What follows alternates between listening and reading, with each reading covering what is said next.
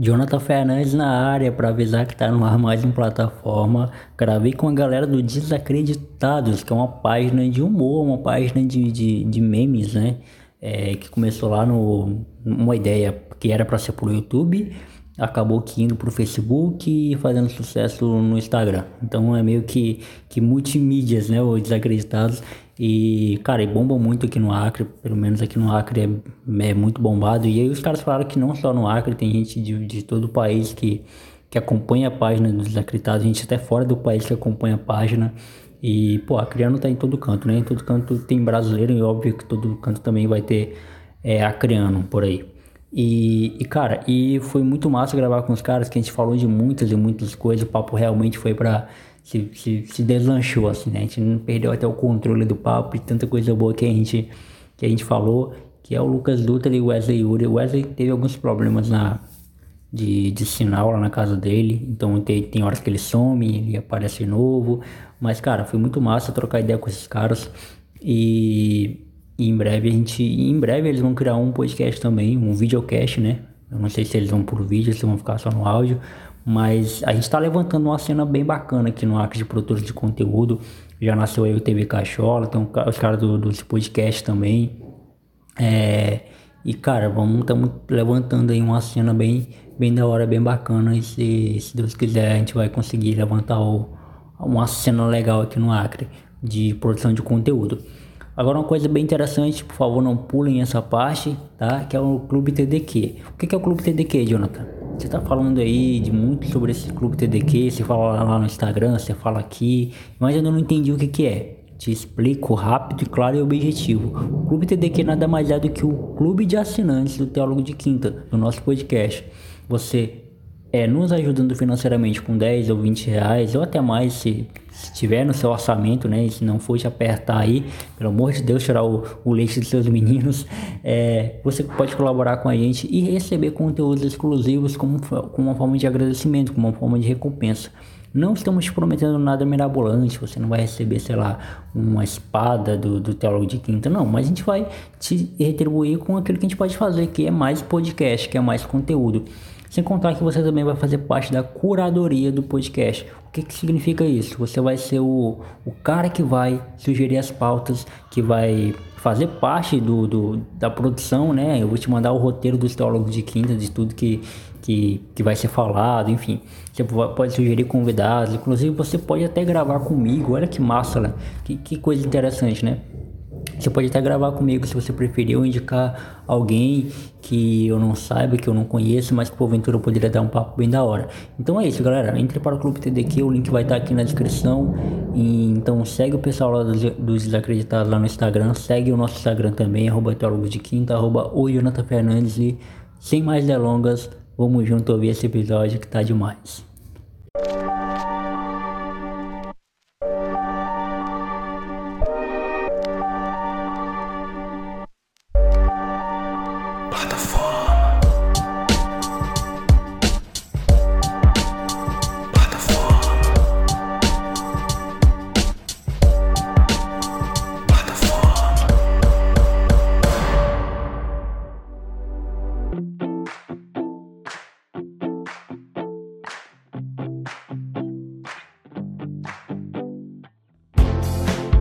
Galera, sou Jonathan Fernandes, está no ar mais um plataforma, plataforma de número 51.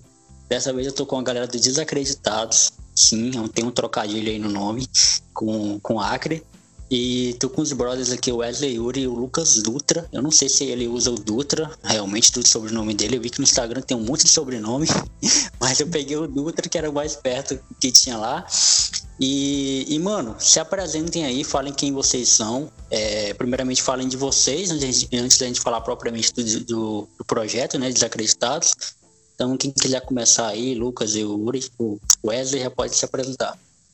Beleza. Eu, eu sou o Lucas, Lucas Dutra. É, eu uso Dutra mesmo. O, eu, às vezes o pessoal chama Lucas. Eu já, às vezes, nem respondo, porque eu só sou chamado de Dutra, então eu nem me reconheço mais por Lucas. Tenho 25 anos, uh, curso em engenharia elétrica e brinco lá de fazer memes lá. Coloco até no meu perfil lá que eu brinco de ser humorista. Da hora. Acho, acho que é o que tem de interessante. Da hora, Wesley. Bom, meu nome é Wesley, tenho 24 anos, é, sou aluno de gastronomia. E aí, junto com o Lucas, a gente faz os memes aí, né, pra trazer um pouco de descontração pro, com as coisas regionais aqui. A gente tem, já vive uma rotina tão maçante, né, aqui no, no Acre. E a gente tenta trazer um pouco de humor e alegrar o dia da galera aí. É, parabenizar por voltar fazendo podcast. Agradecer aí por estar participando, né? E vamos, vamos bater esse papo aí. Isso, é sempre importante estar participando da, da galera aqui do Acre mesmo, né? É bom ver que tem, tem gente daqui nesse projeto de podcast que é uma coisa que está crescendo na internet. E é bom ter uma plataforma regional aqui, justamente o nome do programa também, né? Sim. Da hora, mano. Eu, eu, lembro que já era pra ter chamado vocês a uma cota, desde o tempo de, de, de, que eu acompanhava vocês só no Facebook, eu nem tinha Instagram na época ainda. Só que como no começo a ideia do plataforma, que é, que é esse programa que, que a gente está participando, era só gravar com amigos, né? Que eu não tinha moral de gravar com gente que eu não conhecia, eu meio que adiei chamar vocês, mas aí, aí com o tempo foi, o tempo foi passando e aí eu fui gravando com gente mais de fora e tal e cheguei até vocês. E antes de a gente já, já começar, mano, a gente já começou na verdade, né? Eu queria explicar para vocês como é que funciona a plataforma. A plataforma é um programa de bate-papo, né? Como eu falei para vocês em off, que é um programa meu dentro do meu podcast, que é o Teólogo de Quinta, onde eu converso com pessoas que eu gosto, que eu admiro. Essa é a premissa do programa, né? Trazer só pessoas com quem eu tenho alguma, algum respeito, alguma admiração. E vocês são uma delas. E e não tem pauta, não tem roteiro, eu não faço pauta, não faço roteiro. A gente tem um norte para seguir. E esse norte, eu sempre, quando eu gravo com pessoas que eu conheço, eu falo quando, como a gente se conheceu. Como a gente não se conhece pessoalmente, eu vou falar como eu conheci a página, né? Desacreditados. Eu acho que eu, eu conheci no Facebook, em meados de 2017 ou foi 2018, eu não lembro nem assim datas. Com os famosos memes de vocês, né? A gente sempre vê os memes sendo compartilhados no, no Facebook, no WhatsApp da vida. E, eu, eu vi o meme de vocês e achava muito engraçado. E assim, além de achar engraçado, é uma forma de a gente se sentir representado também é, com coisas aqui, né? É, eu amo muito meu, meu estado, eu amo muito minha cidade. Então eu amo muito as coisas daqui também. E, e cara, eu, acho, eu sempre acho muito incrível os memes que você faz, vocês fazem, né? Vocês ajudam, ajudam até a promover pessoas daqui. E, e é bem interessante. E antes de eu perguntar para vocês da iniciativa dos desacreditados, é, Wesley, você faz gastronomia, né, mano? Você falou? Mano, conta pra mim um pouquinho desse rolê gastronomia, porque, mano, eu não conheço ninguém que faz gastronomia aqui, de, aqui em Rio Branco. Então, cara, é mais ou menos uma oportunidade que surgiu, né? Porque, tipo, eu sempre gostei muito de, de desse negócio de cozinhar, trabalhar na cozinha, já trabalhei em restaurante. Uhum. só que aqui não tinha, né? Um curso presencial, tinha alguns EADs aí. E eu cheguei a cursar psicologia, cursei engenharia elétrica junto com o Lucas também. Ah, aí, mas acabei, acabei optando por, por aproveitar a oportunidade, né? Para surgir o curso lá na, na universidade. Aí eu fiz o vestibular, passei e comecei. Então é uma coisa que eu sempre me identifiquei, sempre quis fazer. E eu tô aproveitando aí. Se Deus quiser, esse, esse final desse ano aí já consigo formar e seguir carreira na área aí. Da hora, mano, eu sou muito vidrado nisso, porque assim, meu, eu tenho um irmão de 13 anos que ele cozinha muito bem. Ele é, ele é muito fã, assim, de, de, de cozinhar. Ele tem 13 anos, isso que mais me impressiona. Porque ele faz coisas assim, tipo, que eu com 24 não sei fazer, tá ligado? E não é que eu não sei fazer porque eu não tenho interesse. Eu até tenho interesse de, de cozinhar, mas eu não sei fazer. E ele, se ele vê uma receita, ele bate o olho e ele vai e faz. Ele, ele gosta muito de fazer, assim. Então acho que ele Vai adorar muito trocar uma ideia contigo depois. Então, galera, contem um pouquinho pra gente como é que iniciou os Acreditados. É, o, nome, o nome é meio que sugestivo, né? Mas quem teve a ideia primeiro, é, qual é a ideia inicial, como começou, pra gente já poder trocar uma ideia. A gente, a gente fazia pré-ENEM 2013. E aí eu, eu sempre estudei, mas eu sempre fui de brincar muito também, né? Então eu sempre tava tirando onda. E aí encontrei com o Wesley lá, a gente se encontrou e a gente vivia vendo meme, vivia vendo falando de humor, assim, antes das aulas começarem, né, e tal, ou depois quando acabava. E a gente via lá o Ducati Ceboso, via o. Qual é o nome do outro? O Bode Gaiato. Representando o Nordeste de uma forma incrível, com memes, com coisas regionais, né? Levando para tudo, para fora do, levando para todo o país. E a gente falou, pô, aqui no Acre não tem isso, não sei o quê. Aí a gente falou, a gente decidiu que quando acabasse o Prenem e ficasse o espaço lá para para começar para sair as notas, a gente ia criar e ver o que que dava. Só que a ideia inicial era fazer vídeos, né? E aí eu e o Wesley chamamos um monte de gente para participar juntos e tal. Aí ninguém tava aceitando. Eu mandei uma mensagem pro Wesley falando: pô, Wesley, o Acre é desacreditado e nós estamos desacreditados. Aí eu já mandei em caixa alta e na hora o Wesley falou: ah, vai ser esse nome, porque a gente tava procurando esse nome, né? Exatamente, passou um tempão pensando e. Aí Pô, até o pessoal da do Prenem, né? Não botava muita fé, a gente foi botando isso aí. Foi nesse caminho. E tem o. Os trocadilhos com o nome, aí encaixou e já ficou já. tive um insight na hora, conversando com ela, porque a gente realmente queria fazer isso. Eu falei, pô, nós estamos desacreditados. Eu já mandei o Acre em caixa alta, né? Aí, Na hora a gente sacou que esse tinha que ser o nome. Da hora. E- Mas vocês começaram onde? No Facebook? Postar?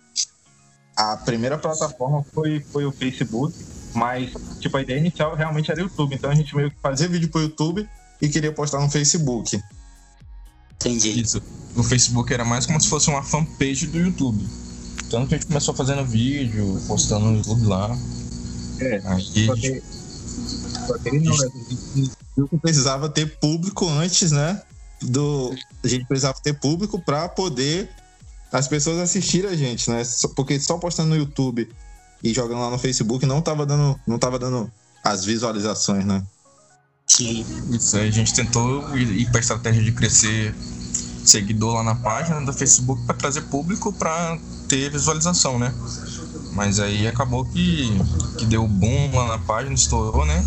A gente acabou ficando por lá mesmo. E mais recentemente, tá aqui, Lucas, um dois anos a gente migrou pro Instagram. Foi em 2018. A- a- na verdade, a gente criou todas as plataformas, né? Pra ficar o nome desacreditado. Só que a gente não alimentava, só alimentava o Facebook. Porque Instagram a gente não Isso. sabia direito, não tinha um. Uma, uma tática.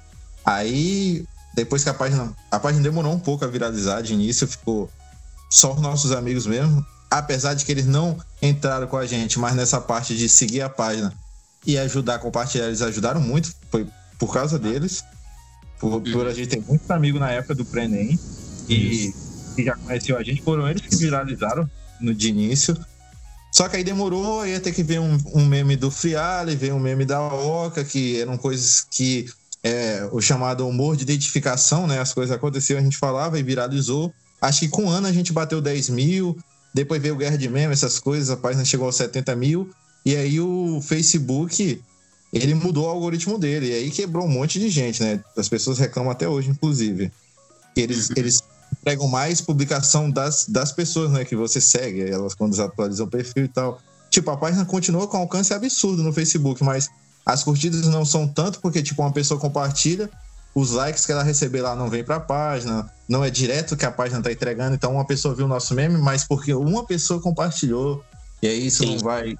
Aí a gente falou, não, temos que ir pro Instagram, e foi a melhor coisa que a gente fez. Em 2018, tinha 8 mil seguidores lá, e, a- e aí hoje a gente tá com 67 mil. Da hora, mano. E no, no Face, 118 mil seguidores. A gente não tava viralizando muito, demorou pra viralizar. A gente passou aqui um ano, foi Lucas, quase pra- com a página parada, né, praticamente, postando Foi. Foi. Aí, quando a gente retomou, aí que começou a viralizar mesmo. E esse meme da Oca foi o que a gente viu como uma virada. E na época foi poucos curtidos, assim, do que a gente tem hoje, né? Mas na época foi uma coisa absurda. Nossa, agora sim. A gente Deu aí. comemorou curtidas no meme, pra ter ideia. Foi 50, né? Tem, acho que esse bateu 100. Isso, a gente, nossa, muita gente viu o nosso meme e curtiu. É. E também teve 2016 que veio o Léo Lins, né? A gente fez a, meio que uma parceria com ele lá pra divulgar o show dele. A gente até subiu no palco lá pra, pra fazer um stand-up depois no, no final do show dele. Aí ele, ele compartilhou bastante meme e isso deu uma, ajudou a crescer nacionalmente, né? Então a gente tem seguidor de, de todo o país, tem seguidor de fora do, do país, vários países aí. Tem acrânio em todo canto, então ajudou bastante. E nessa época do Léo Lins, a página bateu mais de um milhão de, de acessos, né, Lucas? Na época. Bateu mais de 3 milhões. Isso. Mas é porque assim, demorou muito a viralizar. Tipo, a gente começou já no finalzinho de dezembro de 2014, né? Aí a gente tentou fazer vídeo só pro YouTube, não deu certo. Aí só, a gente só voltou a postar pra depois de julho de 2015. E aí do uhum. nada, nada, pum, 10 mil, 15 mil, e aí já o pessoal anunciando com a gente, é, fazendo matéria. Aí bateu acho que uns 20 mil. Aí quando o Léo Lins viu, veio, a gente tava acho que com uns 25, 26 mil por aí. Aí foi quando ele. Ele gostou muito da página, ele conversou durante um, um mês antes de vir para cá, inclusive. É um cara que apoia muito, é, apesar de ser mais cancelado que show da ação eventos, né? Ele, ele é um cara muito de boa, ele ajudou muito, ele apoiou, botou um monte de gente para fazer stand-up lá em cima para 700 pessoas muito difícil alguém fazer isso. E aí ele é muito foda porque ele, ele conversou sobre tudo pro Acre para poder vir para cá. Ele, ele se importou em fazer um humor pros acrianos. Aí ele compartilhou coisa do Frialha, entrou na onda, compartilhou um meme nosso de capivara. E aí a página bateu mais de 3 milhões de alcance. E aí, isso, foi, isso foi 2015? 2016. 2016, tá. Foi a nossa primeira, pô, aí a gente, caraca, tá dando certo e tal, não sei o quê.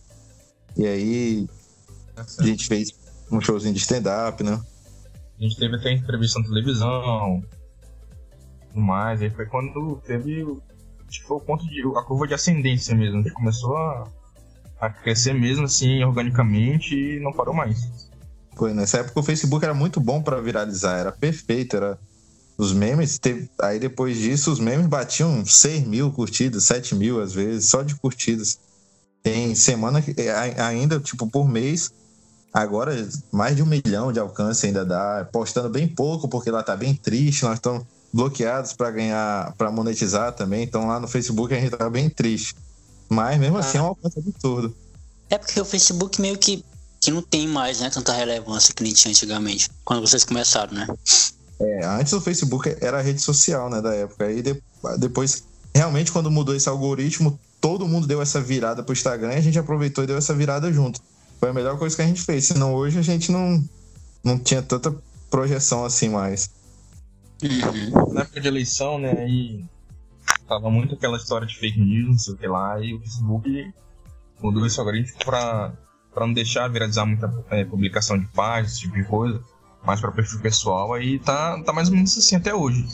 Isso atrapalhou as páginas e a própria plataforma deles, né? Porque muita gente saiu do, do Facebook tá só no Instagram. Apesar de ser o mesmo dono, né? Mas acho que não é interessante para ele também, né? Mas o Mark Zuckerberg é questionável, né? Ah, da hora. E caramba, vocês falando do Léo Lins, eu lembro desse show. Eu não, eu não fui, porque eu, sempre fui pobre, né? Eu não fui também na época porque eu era muito pobre, eu acho. Ah, mas... mas eu lembro, mano. As... Então é nóis. mas eu lembro, mano, e o Léo Lins ele é muito fora mesmo. Eu, eu acho que eu já mandei e-mail para ele para gravar com ele, mas nunca rolou. Acho que ele nunca nem viu. Mas o meu sonho é gravar com ele. Eu, eu acho muito fora também. Toda, toda cidade que ele vai, ele busca conhecer um pouco da cidade, porque é, o stand-up é meio que isso, né? Você tem que, você tem que entender um pouco de onde você tá. Eu gravei com, com o Giovanni Calegari recentemente, o pessoal da TV Cachola, e ele falou isso, que, que, ele, que quando ele foi para São Paulo com a galera para fazer shows por lá, é, os comediantes tinham que fazer, tinham que criar texto direto, porque as coisas mudam, você tem que, tem que adaptar o seu texto pro, pro local e tal. Ou seja, um comediante de São Paulo no Acre, ele vai ficar perdido, porque aqui é outra realidade, que é outra coisa, né? Outra, outra vivência. E, e eu imagino o, o, quanto que vocês ajudaram ele nesse sentido, né? De, de mostrar as personalidades é, acrianas, é, o, o porquê que isso aqui é engraçado, né? O, a, o nome da, dos locais e tal. E isso aí acredito que foi, que foi bem da hora. Então, só para montar aqui uma, uma cronologia, uma ordem do, do tempo. No final de 2014, vocês iniciaram o projeto, né? Inicialmente era para ser um canal no YouTube, né? Acabou que virando uma página no Facebook. E, e esses passaram quase um ano sem postar nada. E em dois, no, no mês de 2015 foi que vocês voltaram a postar. E quando foi que vocês migraram para o Instagram mesmo? 2018, né? 2018. 2018. Da hora. E, e aí o, o, o Facebook mudou, mudou o algoritmo e tal. E vocês continuaram postando de 2018 para cá. Uma dúvida que eu tenho, que na verdade é uma dúvida até de muitos amigos meus, que quando eu falei para alguns amigos que ia gravar com vocês, eles falaram: caramba, eu sei, eu sei o que é os desacreditados, mas eu não sei quem, quem tá por trás deles. E eu falei: ah, mas não, também não, eu vou saber agora.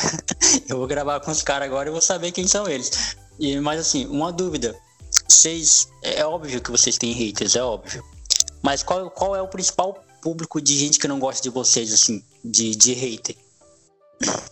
Mano, uma coisa que eu falo é que, tipo, com certeza deve ter quem não gosta da página. Isso aí, isso aí é claro, vai ter quem não gosta e tal. Assim, às vezes as pessoas se ofendem com um meme de político. É até engraçado, porque eles falam, ah, vocês têm medo de falar dos políticos. Aí a gente fala dos políticos, os caras se ofendem. O, a gente soltou no dia da eleição meme do Bocalon, da Socorro, Bocalon, Socorro e no meme do Bocalão chamava de petista, no meme da Socorro falava que era do Bocalão, não sei o quê. Mas sempre num clima que a gente sempre defende, né? De que tem que ter liberdade e tal, não sei o quê. A gente não leva a política pra página. Eu Wesley, a gente fala de política mais nas nossas páginas, lá é, nos nossos perfis pessoais, porque a ideia da página é animar. Se for falar de política lá, Deus me livre, porque não é a intenção mesmo, a, a ideia da página é de rir. Mas se tem haters, mano, é muito legal porque eles não enchem o saco. Então, simplesmente quem não gosta da página não segue, que é uma coisa que eu acho perfeito, inclusive. Tem que ser assim, não vai lá encher. Eu não gosto de uma Se eu não gosto de uma coisa, eu não vou lá dizer que eu não gosto, dizer que o trabalho tá errado. Não, só não assisto ou não sigo. Ou se depois eu acho que eu não gosto mais daquilo, eu deixo de seguir, mas não vou lá cobrar nada da pessoa, né? E então a página a gente, eu até brinco que é uma passação, tem esse termo agora de passar pano, né? A galera passa um pano absurdo pra gente. Deixa a gente trabalhar tranquilo. É interessante porque a gente, desde o começo, a gente ficou também muito com os bairros, né? A gente uhum. no começo tinha medo de, de, brincar com os bairros, que, que aqui a gente faz como perigoso, né? Mas a galera entrava na, na brincadeira e isso acho que acabou, de, acabou quebrando um pouco do gelo, né? Então a gente tem ganhou a simpatia da, do público aí. Então eu acho que o pessoal daqui do Acre se identifica muito com, com os membros da página porque é muito regional. Então pro, os haters são bem poucos e não, não ficam muito lá não. É, inclusive as pessoas dentro do bairro pedem pra fazer meme, porque o humor é isso, né? O humor é crítico, o humor é tirar onda de quando tu tá na, na merda, desculpa a palavra. O humor é tirar onda da onde quando tu mais tá passando problema, eu acho.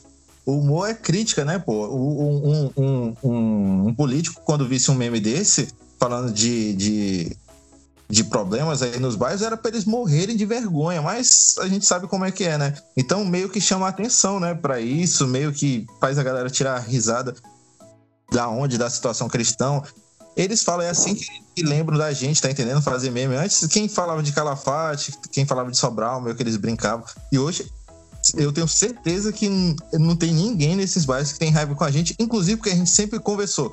Porque a nossa ideia sempre foi fazer rir, sempre foi querer mostrar o Acre de uma maneira boa, mas o humor tem isso também, né? De tirar onda, de, de, de, de tocar na ferida mesmo das pessoas, de ir onde a, a, a, as outras, os outros ramos, vamos supor assim, não vão, né?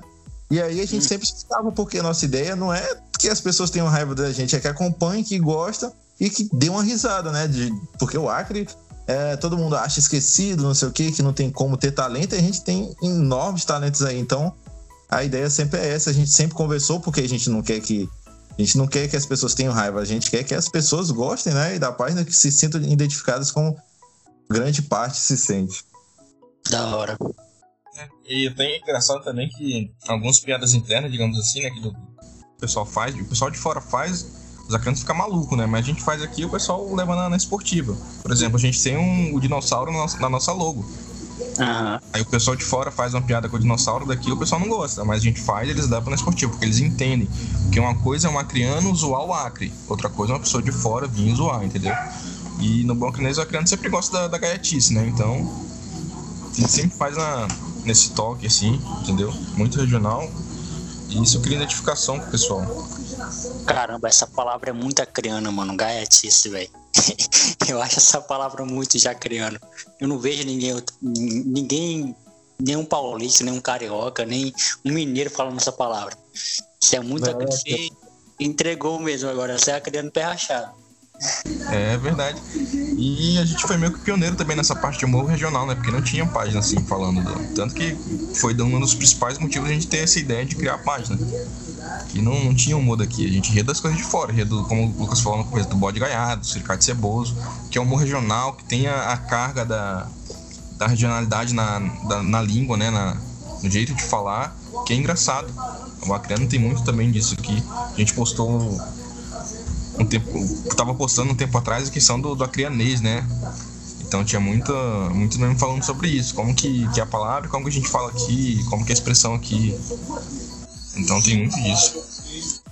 É, mano, o Acre, o Acre é muito foda, né, velho? Assim, é, e você percebe que até é, dentro do, do Acre tem outras outras é, fora de Rio Branco na verdade né ainda dentro do Acre tem outras particularidades, né? Tipo, Cruzeiro do Sul, tem o Cruzeiro do Sul tem um próprio dialeto lá também. Tem uns amigos de lá que, meu Deus.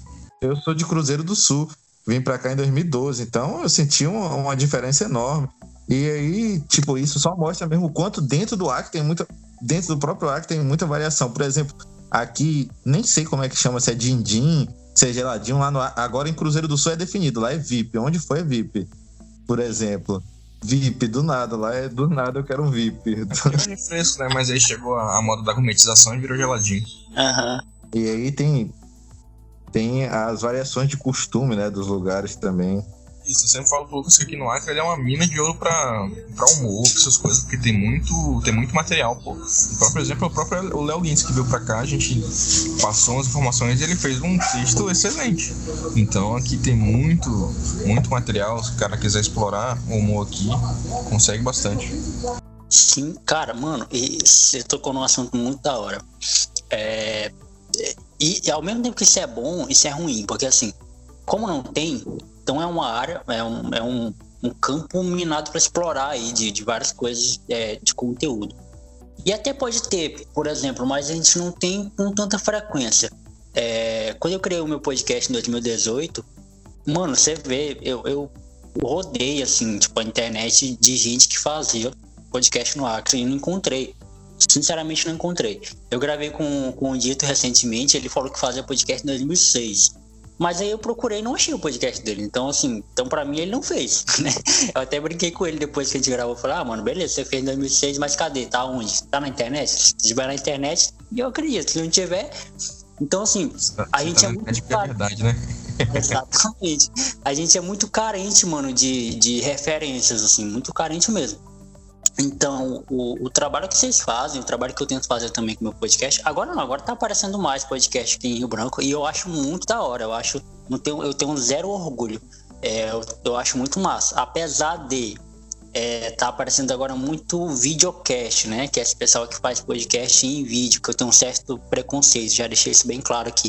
Tem um certo preconceitozinho, mas valorizo e respeito muito quem faz. Se fizer bem feito, é óbvio, né? Mas assim, quando eu comecei o podcast em 2018, foi mais ou menos assim como vocês. Não tinha, não tinha, sabe? Eu me espelhava em pessoal de fora. É, no Eu Tava Lá do Brian, que eu ouvia pra caramba. No podcast lá de São Paulo, de fora, que a galera que já vivia disso em 2018. Sabe? Já vivia de podcast em 2018 eu tava começando a criar. Hum. Então o Acre é muito atrasado nesse ponto, assim, sabe? Muito. É, é, por exemplo, você não tem é, noites de stand-up aqui em Rio Branco. É triste isso, porque, pô, era bom que tivesse, né? Com mais frequência, que fosse acessível também para todo mundo, porque quando tem o, o, o preço lá em cima. É, enfim. Tá lutando, quem tá lutando por isso do stand-up é o, é o Giovanni Calegari e a turma lá do, do Caça Risadas. Isso aí tem que ser isso. valorizado muito, porque quando der certo, os caras vão ter méritos totais. O Giovanni vive me elogiando, mas tem, tem que citar isso também. Eles lutam por essa parte. Inclusive me chamaram no próximo que tiver eu vou. Tipo, o máximo que eu puder dar de divulgação também. Não só porque eu vou, né? Que de vez em quando eu compartilho o que eles têm. Eu também acho que deveria ter muito mais stand-up, porque o que não falta é gente com talento aí, para todas as áreas. O pessoal acha que negócio de cultura é besteira. Não é, é o que. É o entretenimento, é o que faz as pessoas se divertirem, né? É o que tira a gente da rotina e tal. A cultura eu acho extremamente essencial. Então, e ter o stand-up é, seria muito massa realmente. Não, e isso sem contar que movimenta economicamente também, né? Pode falar. Claro, leva audiência para os bares. O cara que meter um, negócio desse, ele vai ter, ele vai ter público lá, pô, porque as pessoas estão num bar, só tocam as mesmas músicas aqui no Acre. É incrível. Onde, raramente tem um bar que é diferenciado. Uh, só toca. É, e a mesma coisa ali, o cara que meteu um stand-up sempre vai ter piada, né? Sempre vai ter uma coisa diferente. Hum, ah. Então é uma coisa a mais, seria um diferencial, né? Sim. Eu tava até ouvindo o podcast que você fez com o pessoal do TV Cachola. O Giovanni, você tava falando exatamente isso aí, de ah, por que, que tem que vir de fora? Por que, que só, por que uhum. porque só de fora é bom, aqui não tem gente boa? Claro que tem. Ó, o podcast, quando o Lucas me falou é, que tava rolando também assim, eu conhecia o podcast só de fora de, de notícias, assim, de jornal, entende? Tava lá uhum. aquela Sandra Denberg, tava no Spotify, coisa assim, então, tipo, eu não, não acompanhava muito. E eu fui comecei a, a, a, a ver, assistir mais nessa questão do, de podcast. E eu vi que não, tem de entretenimento, tem de bate-papo, é uma conversa descontraída. É muito melhor do que talk show, por exemplo, para assistir. É, você falou do videocast que não gosta muito, mas tipo, eu acompanho bastante o Flow, né, agora, que é o que tá na moda, né? E é interessante o trabalho que eles fazem. E eu vi que aqui no Acre também tá, tá surgindo alguns, né? E é uma coisa que você falou, não tem muita gente, então é importante também começar até nisso, sabe? Começar a entrar nessa área aí. A gente tá até com um projeto também, né, Lucas? Ah, talvez esse ano aí já, quem sabe, entrar nessa, nessa vibe também. Mas é o que tá faltando muito regional e vai da questão da cultura do pessoal também aqui, né? Por exemplo, ah, não tem um stand-up no barzinho, porque não, ninguém tentou fazer ainda. O pessoal tá acostumado a sair, como Lucas falou, escutar a mesma música, o mesmo cantor. Você vai aqui, tem, tem alguns você conta nos dedos a dupla sertaneja que tem pra tocar em barzinho e o pessoal nem presta atenção não, no que o cara tá tocando. Entende? É. Então acho que dá pra mudar um pouco da cultura também do, do estado pra, pra esse tipo de, entre, de entretenimento, né? Porque talento tem. O que falta é colocar a cara e fazer e divulgar, né? É. com certeza o pessoal vai abraçar.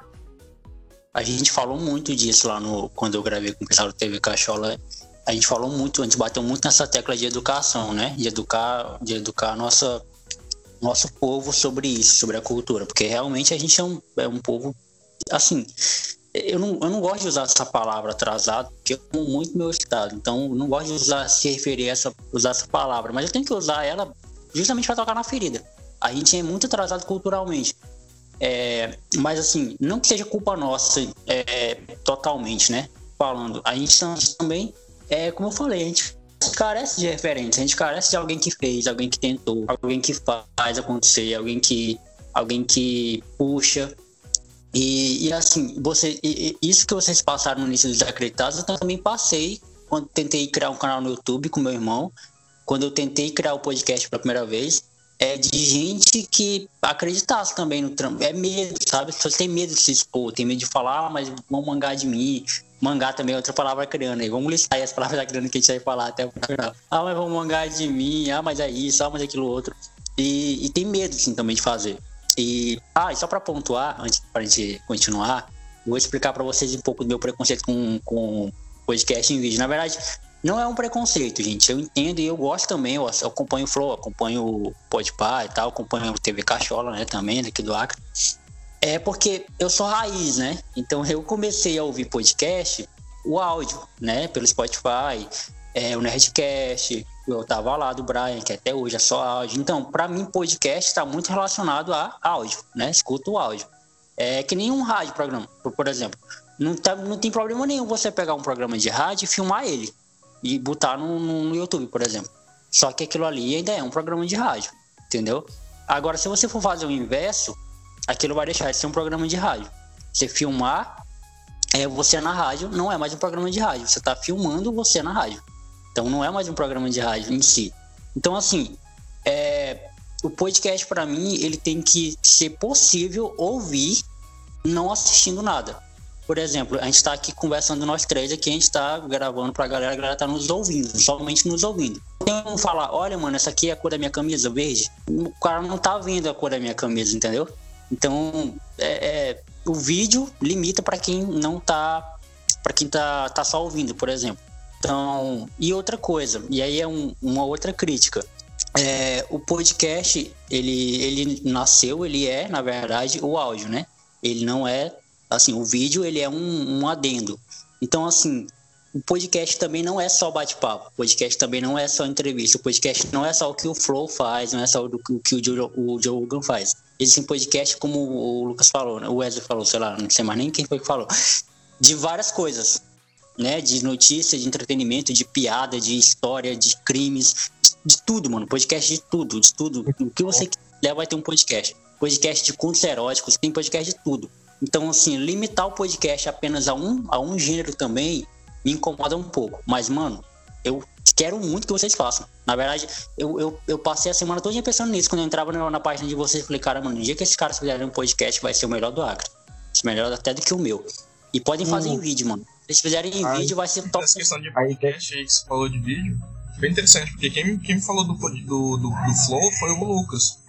E falou, uhum. não, tem um podcast bacana, não sei o que. Eu falei, mas podcast não é de áudio? Porque, tipo, eu sempre tive tive isso, né? Porque podcast vem do Spotify, porque eu via muito youtuber falando, ah, vai lá no nosso podcast lá no Spotify. Aí eu via lá, na, ia acompanhar a notícia, via o jornalista falando lá, ah, tô com um podcast novo, episódio novo do podcast lá no Spotify, entende?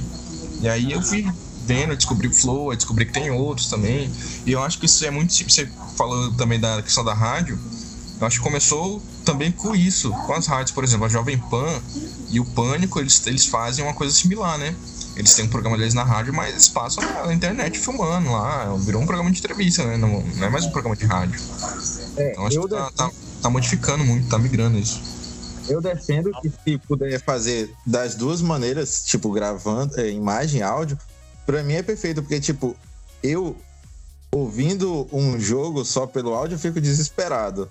Tá entendendo? Então, tipo, vai de, de vai de cada pessoa a ideia do áudio é muito massa, tipo, nas cidades grandes lá, que as pessoas, tipo, passam 3, 4 horas no trânsito, então elas colocam o áudio, né? A pessoa, quando ela vai limpar uma casa. Inclusive, eu, no, quando eu descobri, tipo, eu já tinha visto sobre podcast, mas quando eu comecei, eu comecei mais vendo ele com imagens. Então, eu tava muito apegado a ver a conversa. Tipo, eu gosto de ver ah. como as pessoas, a, a expressão facial delas, eu gosto de ver elas, como elas se movimentam e tal, como elas conseguem levar um, um, um, diálogo. Eu gosto de falar pra caramba. Pode perguntar aí pro Eze, pra todo mundo que me conhece. Quando eu começo a falar é um absurdo. Então, tipo, aonde eu chego, eu tento achar um papo e, e eu vou conversando. Inclusive, por isso que eu quero até fazer esse podcast também. Mas a ideia do. E aí, a partir daí, tipo, quando a gente tá fazendo alguma coisa, eu acho a ideia do áudio muito massa. Mas às vezes também quando eu quero pegar num sono, por exemplo, eu boto um podcast aqui com uma imagenzinha, com a luz apagada, e aí, cinco minutos eu tô dormindo. Acabo, já tá passando outra coisa lá, tá entendendo?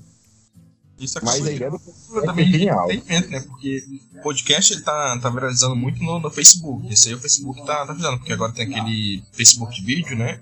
Aí você bota ali e tem um corte do flow, tem um corte não sei o que. Aí o cara fala um pedacinho ali, já pula pro outro. E isso vai dando uma dinâmica boa, isso vai, que nem o Lucas falou, isso é até pra dormir é bom, você bota ali, você vai ouvindo, ó, você cai no sono.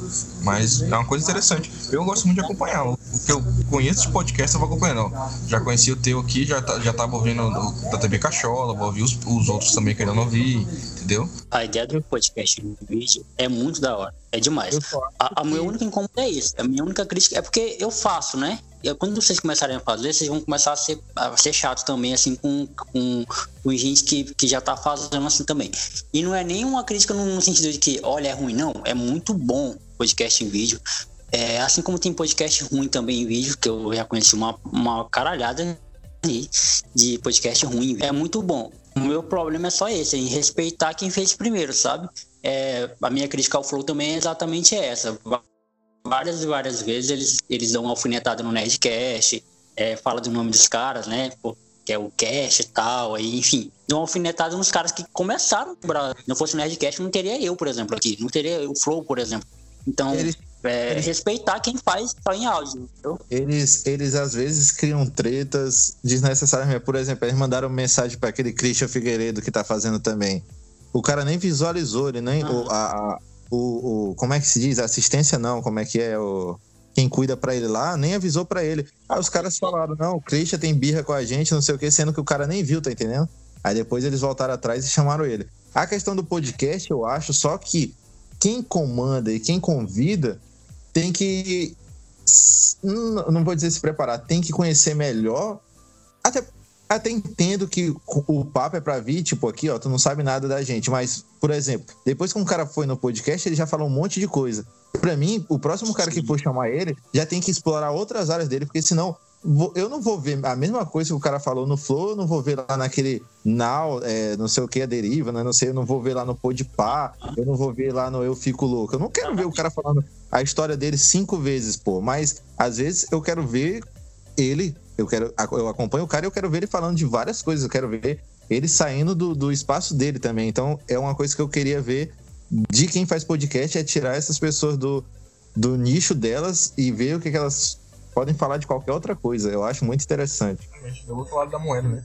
Esse citou também a questão de ah, eu faço e eu consigo ter um olhar diferente. É interessante porque eu e o Lucas, questão de página também, a gente foi um dos pioneiros aqui, se não pioneiro, né? A fazer a página de humor. Depois disso surgiram várias.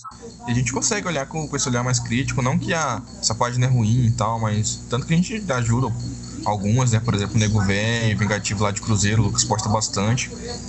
Mas tem algumas que, que às vezes ou copia, entende? Ou pega o próprio meme mesmo, a ideia. Às vezes a gente posta de manhã, tá tarde. E a gente consegue ter esse olhar mais crítico porque a gente tá ali, é o nosso nicho, né? A gente começou. Acho que às vezes falta, se falou mesmo, falta, falta isso, falta respeito por quem, quem foi pioneiro no, no negócio. Exatamente. É, é essa é essa minha minha crítica assim. Eu acho assim, é porque assim, agora que começou esse negócio de onda de vídeo, é, tem uma galera que tá me conhecendo agora, né? Então eu acho é muito legal, isso é muito da hora, eu acho muito incrível quem tá conhecendo meu podcast agora. E só que aí, ao invés do cara falar assim, porra, mano, teu conteúdo é muito da hora, demais, me sentir representado, uma criança fazendo podcast, muito da hora. Beleza. Mas ele fala tudo isso e no final, pô, quando é que tu vai pro vídeo? E aí eu falo pra ele, mano, eu não vou pro vídeo. Meu podcast, ele é em áudio, o podcast tá no Spotify. Eu, eu não gosto de aparecer, eu não gosto de vídeo, não é? E é outra coisa que a galera precisa entender, não é todo mundo que gosta de aparecer em câmera, sabe? Não é todo mundo que gosta de ser filmado, não é todo mundo que gosta de ser visto, não é todo mundo que gosta de trabalhar a imagem, por exemplo. É, então, por exemplo, eu tava um podcast muito da hora pra vocês conhecerem. É, é do Brian, né? Que ele foi o cara que me inspirou a fazer isso, inclusive. E eu consegui gravar com ele. Foi uma nossa, foi um, um êxtase, assim. O único podcast que eu gravei que fiquei. É, e a gente gravou pelo Skype também. E, mano, eu tava lá. É um podcast grande, grandioso, assim. Você entra no Spotify, vai ali em, em recomendados, eu tava lá, tá lá, enfim. E eu fui trocar uma ideia e, e, e, e toquei esse assunto, né, né? Eu fui falar da vida dele, eu não fui perguntar coisas que todo mundo já tinha perguntado. Eu fui querer saber de como que ele saiu lá de Rio Grande. Ele, ele era de Rio Grande, né? Lá do interior do Rio Grande do Sul. Pra ir para São Paulo, viver disso. O cara vive disso hoje. O cara paga as contas dele com, com através do podcast. E o cara. E ele já fez trabalho com o YouTube e tal, mas o trampo dele é o podcast em áudio, só o áudio no Spotify e tal. E o conteúdo dele é esse. E todo mundo respeita ele, ele dentro da cena, sabe? Assim. Então, para mim, é mais esse, essa coisa, sabe? Eu acho muito da hora podcast em vídeo, eu apoio quem passa, inclusive apoio até que vocês façam em vídeo. Hum, e, enfim, mas assim, com todo o respeito e com toda. É, o conceito da própria palavra, o conceito do que é. Por exemplo, tem como um cara chegar agora, ah, vou ensinar pra você como é que faz TV. Pô, a TV tá aí há mil anos. Não tem como tu ensinar um cara a fazer TV. A TV já existe, o rádio já existe, então o podcast também já existe, entendeu? Agora, se eles mudassem um pouquinho da nomenclatura, que nem lá nos Estados Unidos já mudaram, né? Lá nos Estados Unidos não é mais podcast, é videocast.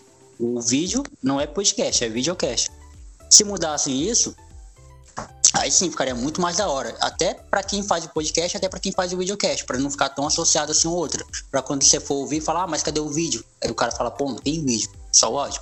Ou então quando o cara for falar, pô, mas é, é em vídeo? Aí o cara fala, é, pô, é em vídeo. Né? Ah, achei que era só o áudio, entendeu? Então é mais ou menos isso. Mas e aí, o de vocês, sai quando? É, né? Tá, tá vendo as datas. O Lucas tá conversando com, com um rapaz lá que vai conseguir estúdio pra gente. Ah, e voltando no. Até no que o Wesley falou lá de outras páginas, né? Assim, eu acho que quando dá, todo mundo tem que carregar o outro. Eu não tenho isso muito, não, mas, tipo, o que não dá é porque toda vez, ó, a gente. Eu compartilho, a pessoa vai lá, eu compartilho, que eu fico muito ativo lá, então eu vejo, né?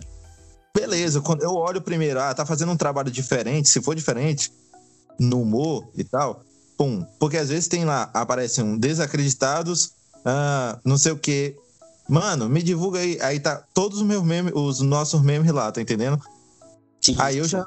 Aí eu já fico pé, mas aí outro, outro nome e tal, não sei o que, eu vou lá, eu compartilho. Depois de um tempo, essa página tá, tipo, tentando criar uma treta pra ver se a gente compartilha pra meio que hype, tá entendendo? Isso desde o início que a gente meio que pegou um, um, uma hype. A gente nunca. Nossa, já fizeram um monte de meme, outras páginas querendo rivalizar, e, e a ideia não é essa, a gente nunca entrou, tá entendendo? Aí eu vou lá, divulgo, e com o tempo ela deixa de seguir a gente, é, fica criando essas tretas e hum, fica pegando meme, às vezes coloca em cima do logo. Aí, às vezes, eu vou tentar conversar de boa. Primeira vez eu, não, mano, tem como dar o crédito aí, porque foi eu que fiz esse meme aí e tal. Aí o cara fala, nossa, tu acha que tu é o único que vai saber falar de farinha? Eu falei, não, pô, farinha é uma coisa do Acre, não sei o que, mas tu tá usando a mesma imagem, a mesma ideia, pô. Se tu se me pedirem pra eu fazer um meme aqui sobre farinha, eu consigo diversificar. diversificar. Felizmente, eu, eu tenho uma cabeça idiota pra cacete, eu tenho uma mente muito perturbada, então eu consigo fazer muito meme. Aí, eu, vamos supor, na época de Jambo lá, ok, toda página faça meme de Jambo, mas fazer o mesmo, pô, com a mesma piada, aí já Tipo, é coisa de trabalho, né? Tem coisa, tem essas coisas de, de direito autoral e manda lá, vai brigar por meme, por não sei o quê. Só que aí as pessoas aqui do Acre, apesar de, de achar que não, elas são inteligentes. Elas sabem de onde tá vindo o meme, tá entendendo? Então, quando a gente foi lá no prêmio Glow, não é nem se achando não, mas um monte de gente chegou pra mim e falou assim, ó, porra, porque o Wesley não, não, é, não gosta de aparecer muito, né? Pô, mano, ainda bem que tu tá aparecendo aí, porque tu já viu que tem outra página fazendo a mesma, as mesmas mesmo de vocês, as mesmas coisas, tá entendendo? Aí eu, pô, eu e o Wesley, a gente sempre conversa disso, a gente sempre fala. A gente vai lá os dois para conversar, tá entendendo? Não, mano, não sei o que. A gente não tá pedindo pra parar, não. Todo mundo, se quiser fazer, meu amigo, pode fazer, mas só dá o crédito, tá entendendo? E aí começa toda uma discussão, não sei o que, tá se achando, não sei o que. Aí paro, mano. Aí eu não, não deixo pra lá, tá entendendo? Eu acho que ah, mano, não, o que faz sucesso da, da nossa página é conteúdo original, né? E o. Mas é um gênio, meu amigo, dos memes. O segredo é fazer o que não fazem, né? Pô, esse é o segredo dos memes lá. A, a rapidez e tal, a, o diferencial. A nossa página tem um, é, uma identificação enorme, né? Todo mundo já sabe que é o dinossauro, aquelas cores, então tem toda uma, uma marca já por trás, né? Então eu falo, bater nessa tecla lá, mostro, inclusive pro pessoal do Nego Véi, eu ajudo, eu ajudo ele bastante, mas eu sempre falo, só fica lá porque o cara tem talento, né? Mas eu fiz a arte pro cara, uh, eu falei para ele mudar porque era nego velho vingativo por causa de uma brincadeira. Eu falei, mano, acho que esse vingativo não cola. Em Cruzeiro do Sul as pessoas falam muito nego velho. Aí ele foi lá e botou só o nego velho. Então, assim, quem puder ajudar. É, eles continuaram com o trabalho dele e conteúdo próprio criando, né? Porque, tipo, muitas páginas sugerem que o Lucas falou, pega meme da gente, passa um tempo a página some. Então, porque o pessoal não consegue alimentar, entendeu?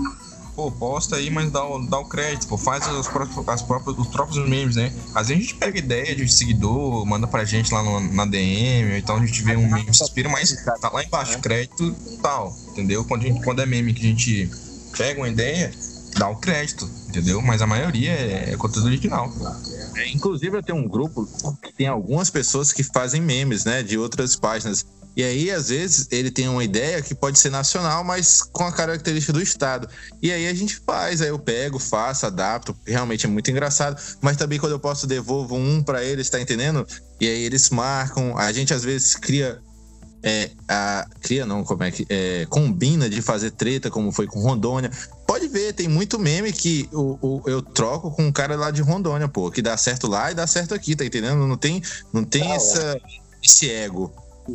Inclusive, se as outras páginas marcassem a gente, eu ia repostar, pô, ia ser bom para eles, inclusive, né? Não, não, é porque a gente já alcançou um alcance muito bom, a gente já passou muito perrengue, não é fácil, são cinco, seis anos aí nisso, né, pô? Então agora, tipo, quando a gente não tinha nada de alcance, agora tudo que a gente faz lá em cima de alcance. Então a gente batalhou, a gente não desistiu, né? Então é uma coisa que uma virada muito, muito boa pra gente. Agora, às vezes, talvez o conteúdo nem seja tão bom assim, mas vai dar muito alcance, tá entendendo? As pessoas gostam, ah, é o desacreditado que tá falando. Isso é muito. Eu não entendo como chegou nesse nível, eu não entendo uma pessoa que ela.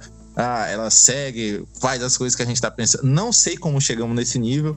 Quando aparece lá, muita gente falava assim: É, eu achei que eles não queriam que eu aparecesse, pô, mas quando aparece, eles pedem pra aparecer mais, tá entendendo? Diz que só de me ver dá vontade de rir, tem gente já querendo tirar foto. Eu não entendo isso, mas é, é. muito massa. É, e, e, todo esse crescimento foi orgânico para subir a, a, página, subir os números. O Lucas ele é um pouco mais extrovertido, assim, ele consegue aparecer, aparecer mais no, no Stories lá. Eu aparecia bastante na época que a gente fazia do YouTube, a gente voltou até fazer um tempo atrás, tá com uns 3 anos, a gente refez de novo na época da, da Gleice no, no Big Brother, né, Lucas? A gente fez um vídeo, mas eu não sou, tá, eu sou mais reservado, né? Tipo, eu não tenho muita. Pra estar tá aparecendo na história, mas eu vou tentar aparecer mais um pouco também. Mas o Lucas é mais extrovertido, ele, ele posta lá, é interessante, porque vai criando mais identificação com o público, né? a gente fala, ah, quem são vocês, não sei o quê. Inclusive, a gente sempre tem que, tem que com, com, como a gente já chegou nesse nível, a gente sempre tem que agradecer quem ajudou a gente, né? Na época, eu e o Wesley, a gente mandou mensagem para todas as páginas possíveis desse Brasil e aqui no Acre. E aí tinha um, uma página chamada do Chicó lá, do Alto da Compadecida, né? A página era enorme, enorme. Aí eu pedi ajuda para ele, ele, mano, eu sou do Acre, não sei o quê. E ele, ele tinha o Acre da Depressão, que inclusive foi uma das que era, acho que era a única que tinha quando a gente criou, pra ser sincero, e ele ajudou a gente, mano. Ele não teve esse ego, tá entendendo? Foi um dos caras que ajudou, não sei porque ele parou, inclusive. E ele, mano. a, a criação parou, né? Parou, ele falou assim, mano, logo vocês vão passar a gente, o meme de vocês é muito foda. Eu faço isso aqui mais por um hobby, não sei o quê. E apesar de que a gente faz por um hobby também, né? Apesar de que já tá dando dinheiro, mas é mais um hobby. E aí, realmente, ele ajudou. E aí, pra ver como se aj ajudar é muito massa, né? Hoje, se ele precisar, se ele quiser voltar, vou ajudar o cara também. Essa é aquela questão, né? Concorrência é sempre bom, né? Sendo que sendo de uma forma justa e com criatividade, não tem porquê. Não tem, a gente não é contra nem o pessoal criar página aqui, pelo contrário, a gente quer que tenha também, porque tendo outras Imagina. páginas aumenta o hype para todo mundo, pô. Imagina aí o, o, o, Flamengo do Wesley sem o meu Vasco, porra. Não, tinha, não, não ia ter graça, velho. Verdade. O, o, o Flamengo só é Flamengo por causa do Vasco, né? Opa, falei e saí fora. Exatamente, porque se a gente não tivesse um freguês, né? Ah, fez a parte. Eita, cara, eu vou longe esse papo, hein? É só um século ruim do Vasco. eu vou botar fogo. Mano, sabia que eu, eu sou um, um vascaíno meia boca? Caramba, eu tô comendo biscoito miragina. Pra ser bem acreano mesmo. Não, mano. Raiz, meu amigo. Eu, eu sou vascaíno, eu, eu chorei. Eu já chorei quando caiu na primeira vez. Já briguei por Vasco na escola. Era, eu sou, o Vasco é, tipo, realmente uma paixão, meu amigo. Minha é uma coisa que, pô, eu não consigo ficar sem ver um jogo do Vasco. Nossa, agora tem dois mais, né? Ah, agora, inclusive, o Wesley. Ah, eu tô assim, São Paulo.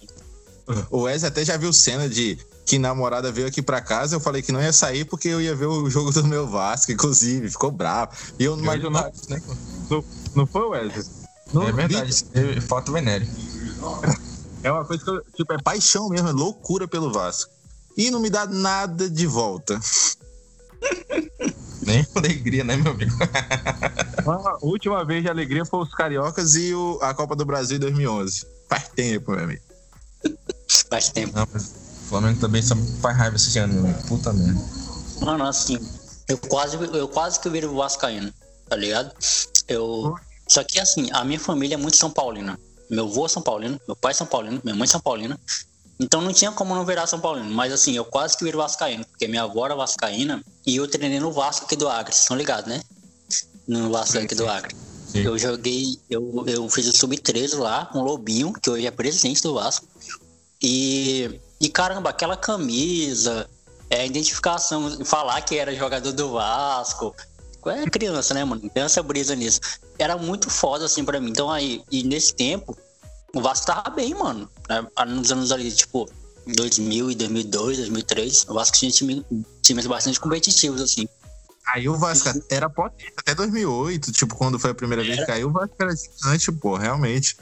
Era não que não deixa de ser, né? Mas hoje não, não compete, mas essa, até 2008, quando caiu, o Vasco era potência, pô, era gigante. Tanto é que ele é nacional, né? Ele não morre, o Vasco nunca vai morrer por causa da torcida que tem. Exatamente. Então aí, aí eu vou falar para vocês onde foi que, que, que eu me decidi, sabe? Onde foi que eu, os pontos se, se, se convergiram assim, aí eu me decidi. Porque assim, é, meados de 2000, a gente tá falando de meados de 2003, 2004, por aí. E, e aí eu não tinha time.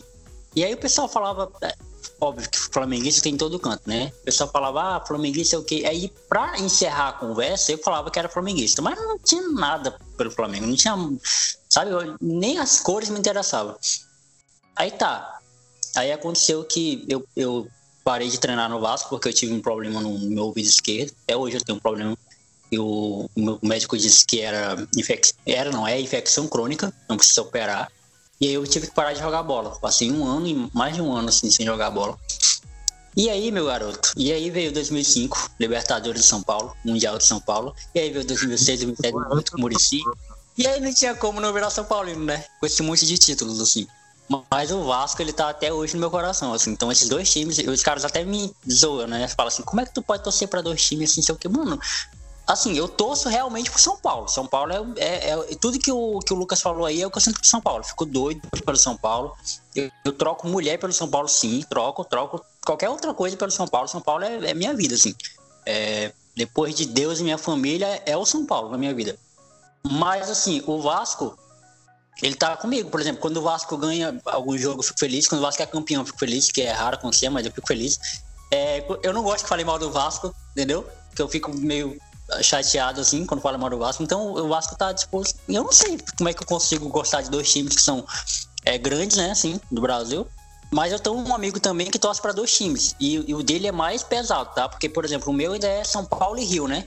Ele torce hum. para Flamengo e Botafogo. Ah, é difícil. Não Mas isso como. é forçar a barra, meu amigo. Isso aí que tu falou, eu aprendi muito. Vai passando. Porque até com humor mesmo, pô. Eu tiro onda comigo. Às vezes eu faço brincadeira com mãe e com Vasco eu tiro muita onda. Mas é isso que eu, eu queria que as pessoas que seguem a página entendessem.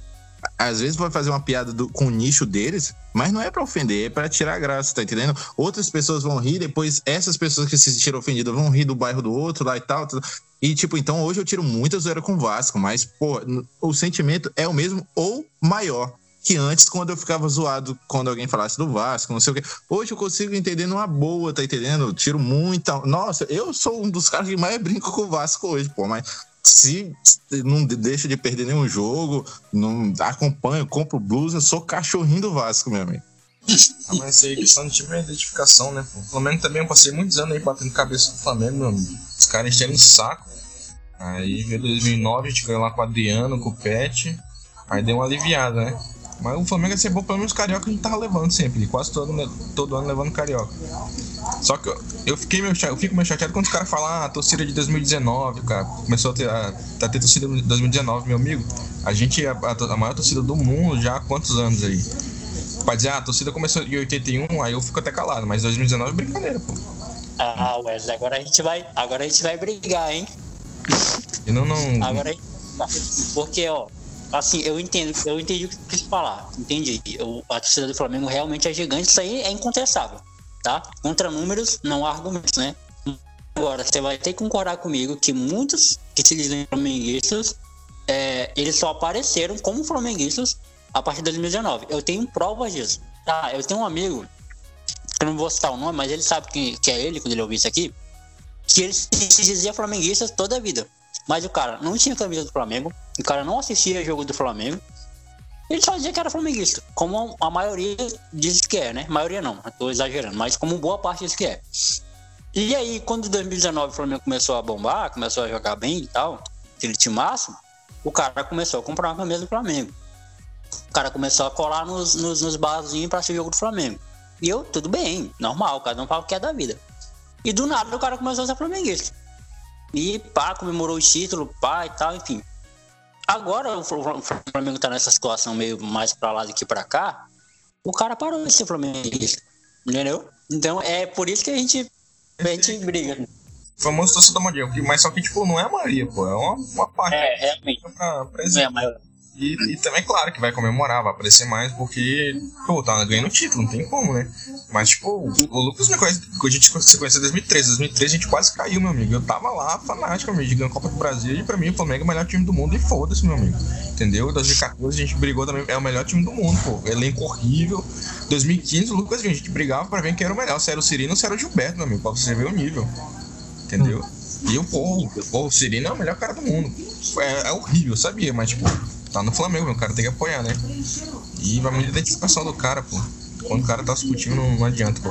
Não, eu acho que a, a, realmente, mesmo que tire esses modinhos, a do Flamengo vai ser maior, mas não seria tão grande assim também, não, porque realmente tem gente que, que pega hype, porque passa muito jogo é. do Flamengo.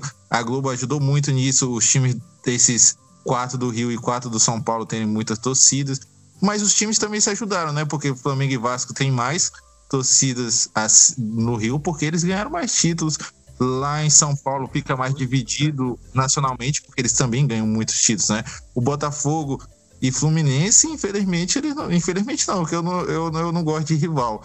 Eles não ganharam muito, então não, não tem muita. Raramente tu vê um Botafoguense, raramente tu vê um tricolor.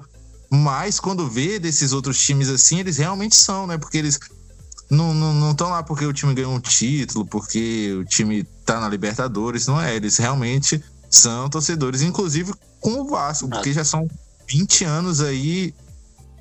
É, teve uns, uns relances de Vasco, mas são 20 anos sofrendo e os pais continuam conseguindo passar a paixão pelo Vasco. Eu, eu, eu, eu mesmo fiz minha paixão pelo Vasco, porque não, não tinha, só tinha um, tinha um avô, mas ele também gostava do Santos. É, a mãe chegou a botar short do Cruzeiro em mim, porque ela é de Minas, minha família é de Minas. Mas aí eu vi o Vasco ganhando o, a, o, o, brasileiro de 2001, já tinha, já tinha cinco anos. E aí eu vi e falei, vou torcer pra esse time. E fiquei, fiquei sofrendo. Depois fui ver a história. E quando, depois que eu vi a história do Vasco, eu fiquei decidido que era o meu time. Mas realmente tem, tem, tem modinha. O São Paulo ganhou muito torcedor nessa época aí, de 2005, 2006, 2007, aliás, 2006, 2007, 2008, 2005 com o Mundial. É assim, né? nessa época na escola, era. Só o Flamengo tinha mais, mas meu amigo era encher o saco. Agora, depois que, depois que ganhou aquela, aquela Sul-Americana ali, tipo, meio que. Como é que fala? Não ganha mais, né?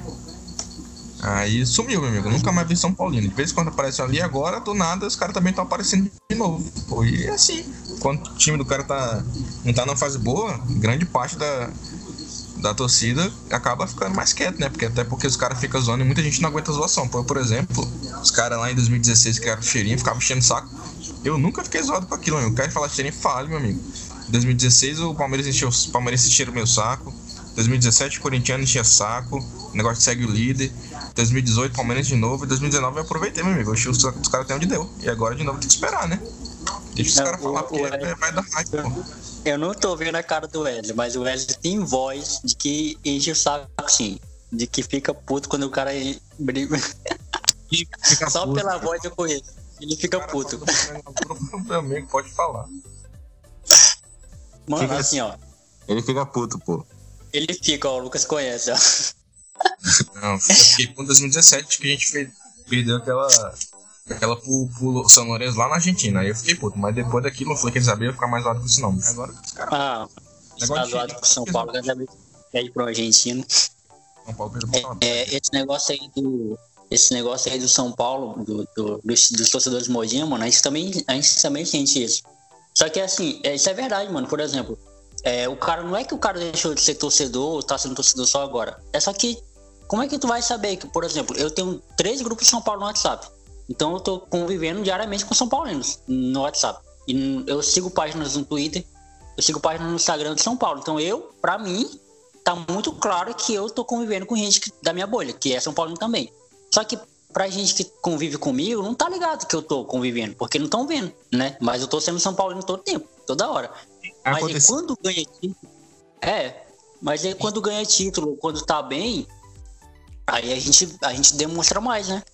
Inclusive, eu, eu, eu acompanho muito um time lá fora, que é a Juventus, meio que porque o Vasco meio que me deixou na mão, mas eu acompanho a Juventus ó, desde 2006. Se eu for buscar no meu Facebook, desde que eu tenho Facebook, eu compartilho coisas sobre a Juventus, porque eu sempre gostei muito da, do, do, futebol italiano, admiro, admirava muito o Pirlo, é, gostava muito do, do, do, futebol da Itália. Era, a, fenomenal. Aquele Milan que teve, tinha Inter. Então, mas aí eu torci pra Juve porque eu, era, eu sou muito fã do Buffon, acho o Buffon o maior goleiro de todos os tempos.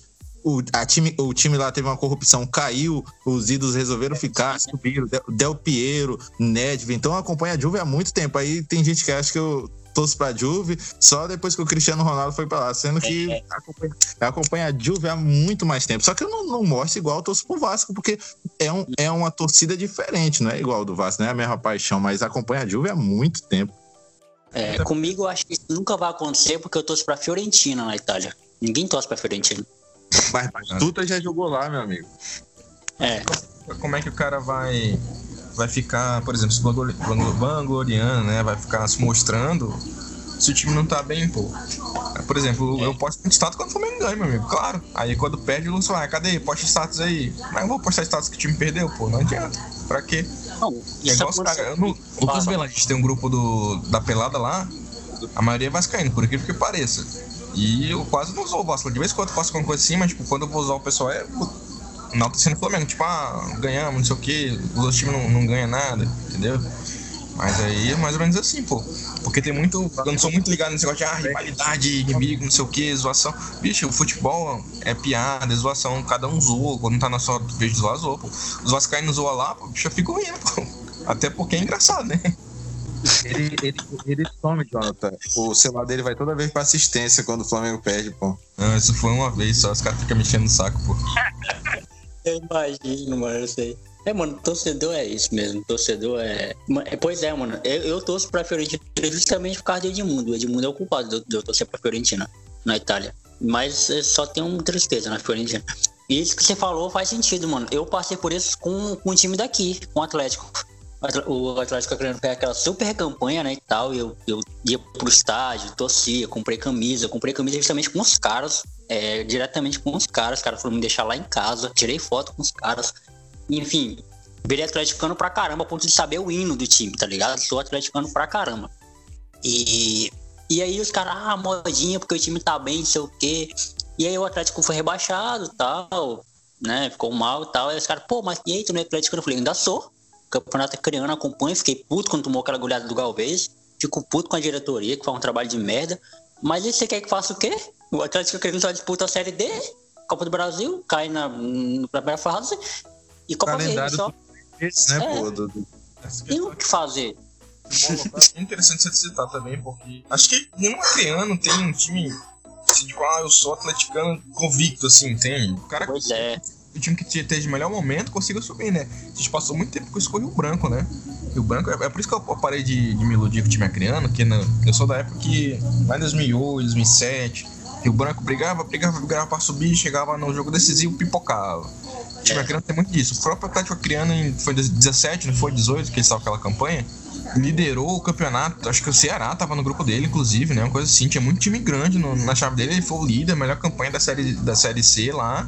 Chegou no jogo decisivo e pocou pro, pro Cuiabá, pô, que não era nem tudo isso, entendeu? Hoje em dia o Cuiabá acho que tá pra subir, né? pra Série A.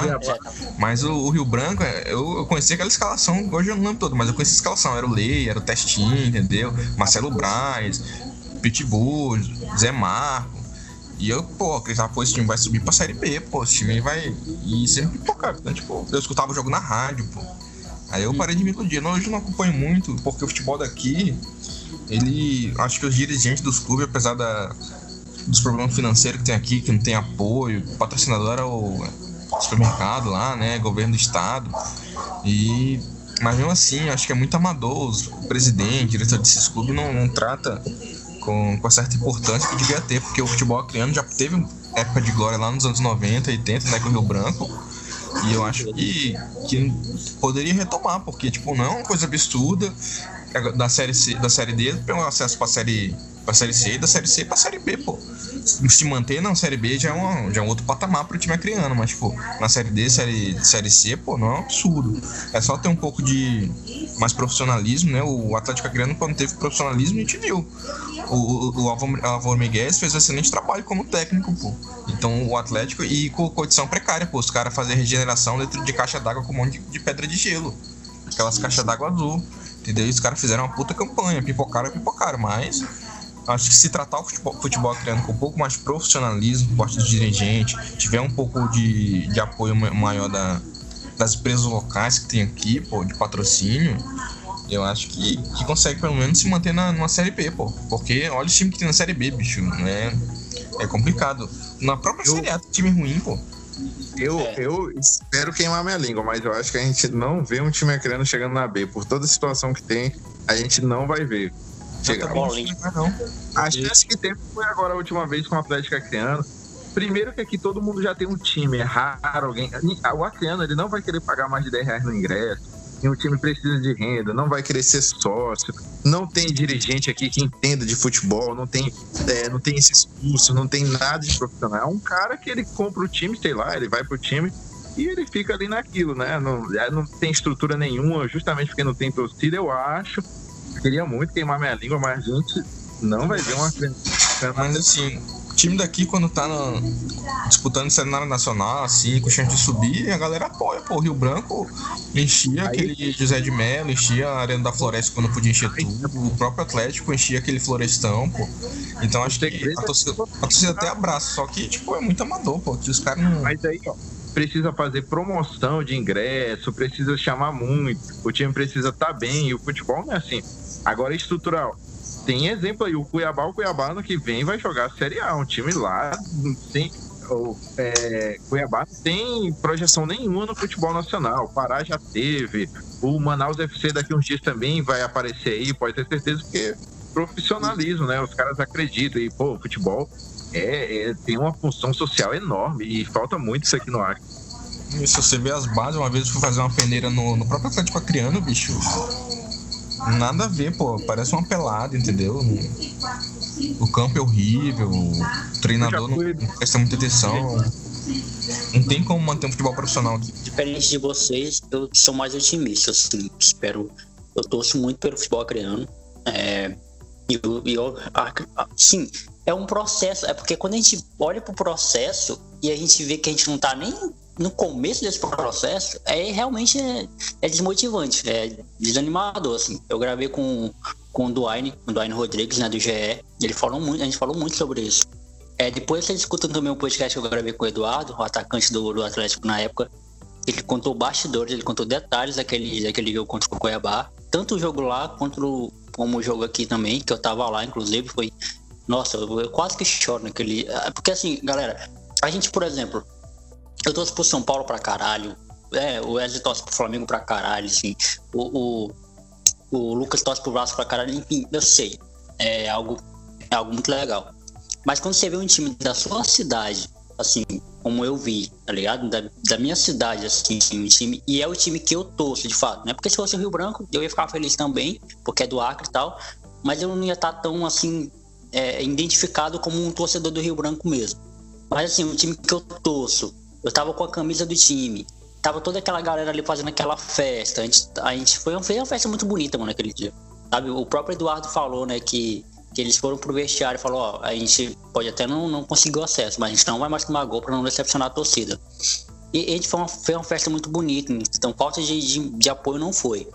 É, e, e, assim, quando você vê uma equipe da sua cidade estando bem perto assim de, de, conseguir um acesso para um, notoriedade no futebol é, nacional, você se sente, sabe, parte daquilo. Eu amo, eu amo o Acre, pô. Eu não, não consigo ter rivalidade entre Rio Branco, Atlético, Galvez. O que aparecia, quem tava lá no cenário, inclusive fazia memes sempre apoiando tal, não sei o quê.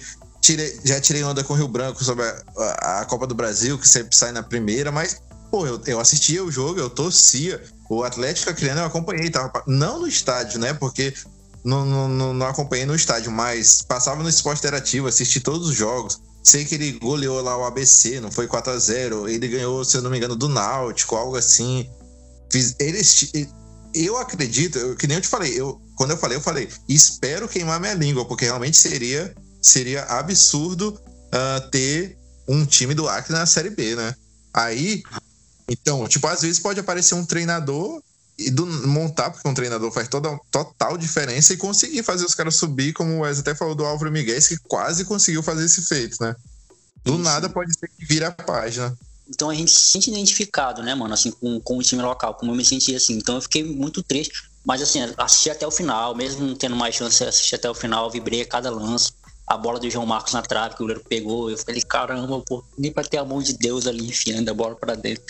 É, e sabe, então eu fiquei muito, muito desapontado, assim. Mas eu voltei para casa naquele dia feliz, sabe? Mesmo com, com o time não, não tendo desclassificado, mas pô, a gente apoiou, o time jogou até o fim. É, é foi, foi muito massa, assim, essa, essa experiência. Mas o problema, é exatamente, o problema é exatamente esse, né, mano? Os times acreanos, eles não têm, eles não têm calendário, né? Por exemplo, Andirá, É, não tem calendário. Joga o campeonato acreano, acaba. Pronto, não fica sem nada. É, é realmente um time amador, pô. Amador, amador total. E essa coisa que tu tá falando aí, o Acreano tem que, inclusive, aprender a valorizar mais as pessoas daqui, porque elas assistem muitas pessoas lá de fora. Eu, toda vez que eu vejo um Acreano se destacando, eu fico muito feliz. O Everton. Pô, o Everton vai, tá na final de Libertadores. O Everton já foi campeão da, da, da Olimpíada que o Brasil nunca tinha ganhado e ele pegou o pênalti. O cara ali da, da Sobral, meu amigo, ele é criando, ele passou que todo mundo aqui no Acre passa. E aí ele segue a página eu fico muito feliz. Ele assiste nossos stories, ele responde. Por exemplo, a Gleice, quando entrou pro, pro BBB, ficou uma coisa. Ai, mas a Gleice é petista, não sei o que. As pessoas ligam muito pra. Porque a, como a pessoa é, sendo que cada pessoa tem que ter a personalidade dela, tem que ter o posicionamento dela. E mesmo assim, o Acreano, ele pode, pode torcer. Eu torci muito, eu fiz muito meme lá, valorizando a Gleice tá lá. Quando foi o Bimbi na Fazenda, eu fiz muito do Bimbi. Não fiz muito do Wanderson, porque teve toda aquela situação. Eu não, eu não, não sou justiça, então eu não sabia então eu preferi não fazer meme, porque se eu faço meme, eu tenho um pensamento quando eu faço meme, mas as pessoas, quando elas veem o meme, elas querem interpretar da maneira dela, né? Tá entendendo? Então eu preferi não falar, mas por mim, se não tivesse tudo isso, teria feito, não sei o quê. Então, eu mesmo assim segui, ele segue a página, eu sigo, ele menciona a gente, eu menciono, tá entendendo? Mas eu preferi não falar porque rolou aquela treta, né? Aí a Raíssa na, na Fazenda também foi lá Uh, não assisto a Fazenda, por isso não, não fiz. Apesar de que também não assisto Big Brother, mas como a Gleice foi pra lá eu assisti, só que a Fazenda eu não consigo chegar nesse nível, tá entendendo? Mesmo assim, fiz meme com ela também, vi que ela tinha um problema lá, e aí eu nem sabia disso, eu fiz um meme, nada a ver, tá entendendo? Eu fiz um meme falando, tipo, alguém chegou para ela, ela tava numa conversa, eu perguntei, é, é, e aí eu fiz um meme, né? Ô, você já ficou tanto tempo assim sem celular, não sei o que, afastado de tudo, aí ela aí no meme eu coloquei sim uma vez já fui em Jordão, tá entendendo? Aí lá nos comentários, nossa, como você faz brincadeiras com uma pessoa que tem síndrome de borderline? Eu, eu nem sabia, o meme nem tinha a ver com isso, tá entendendo? Aí então, tipo, tem essa questão aí das pessoas interpretar o meme do jeito delas. Às vezes, nunca, nunca que eu vou fazer um meme para ofender alguém, ou para falar mal, ou pra ofender aquela pessoa. Quando eu faço meme, a única ideia é de rir, né? De tirar a graça ali daquela situação. Às vezes elas entendem, às vezes ficam bravas, mas depois elas entendem como foi e depois viram fã da página. E assim vai. Então eu acho que o Acreano tem que valorizar mais as coisas daqui em questão de tudo, tudo. A Acreano tem que... Porque muita gente não gosta, parece, de ver o outro vencendo, né? Pô, aqui no Acre tem um pouco disso. Dessa coisa aí eu não gosto, mas eu, toda vez que tem uma Acreano em destaque, um time, eu fico muito feliz. Eu torço muito, pô. Parece... Eu me sinto representado ali, tá entendendo? É, passa por isso que eu, que eu falei, mano. A gente, a gente carece de referências. Então, quando a, gente, quando a gente tem alguma pra gente se espelhar, é, é muito bom. Só falando aqui pra galera que tá ouvindo, o Wesley deu uma, uma queda no, no sinal dele lá. Parece que faltou luz, mas a gente vai continuar o programa aqui com o Lucas. Como eu tava falando, a gente carece muito de identificação. Então a gente. É, por que, que a gente torce pro São Paulo? Por que, que a gente torce pro Vasco? Porque a gente não, não tinha passava jogo de time acriano aqui na nossa TV. A gente assistia o que tinha na, que passava na TV, né? É, eu sou vascaíno, que nem eu falei aqui, porque eu vi o Vasco sendo campeão em 2001, porque tava passando na Globo. É. Vi eles, aí eu me apaixonei, gostei muito do uniforme, tá? Aí briguei mãe, eu briguei mãe da camisa, não sei o que, tem essas fotos, às vezes posto nas redes sociais. Então, realmente, tem muito flamenguista, porque teve uma hora que só passava Flamengo, pô. Mesmo numa época que o Flamengo não ganhava nada. É. Então, é por isso, é por a gente carecer muito de, de identificação, a gente pega o que a gente vê, o que, o que tá lá fora.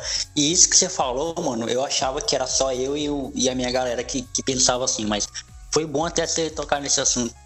É, aqui a gente tem esse problema mesmo de não querer ver o outro vencer, né? Assim, é, é, é, hipocrisia, óbvio que ninguém vai admitir isso, né? Vai todo mundo falar, não, é claro que a gente quer ver o Acreano vencer. Todo mundo vai ser hipócrita, né? Mas na real mesmo, mano, é, é muito fácil, por exemplo, depois que, que a página tá bombada, depois que o podcast tá bombado, você dizer que apoia, né? Mas quando o cara tava começando, né?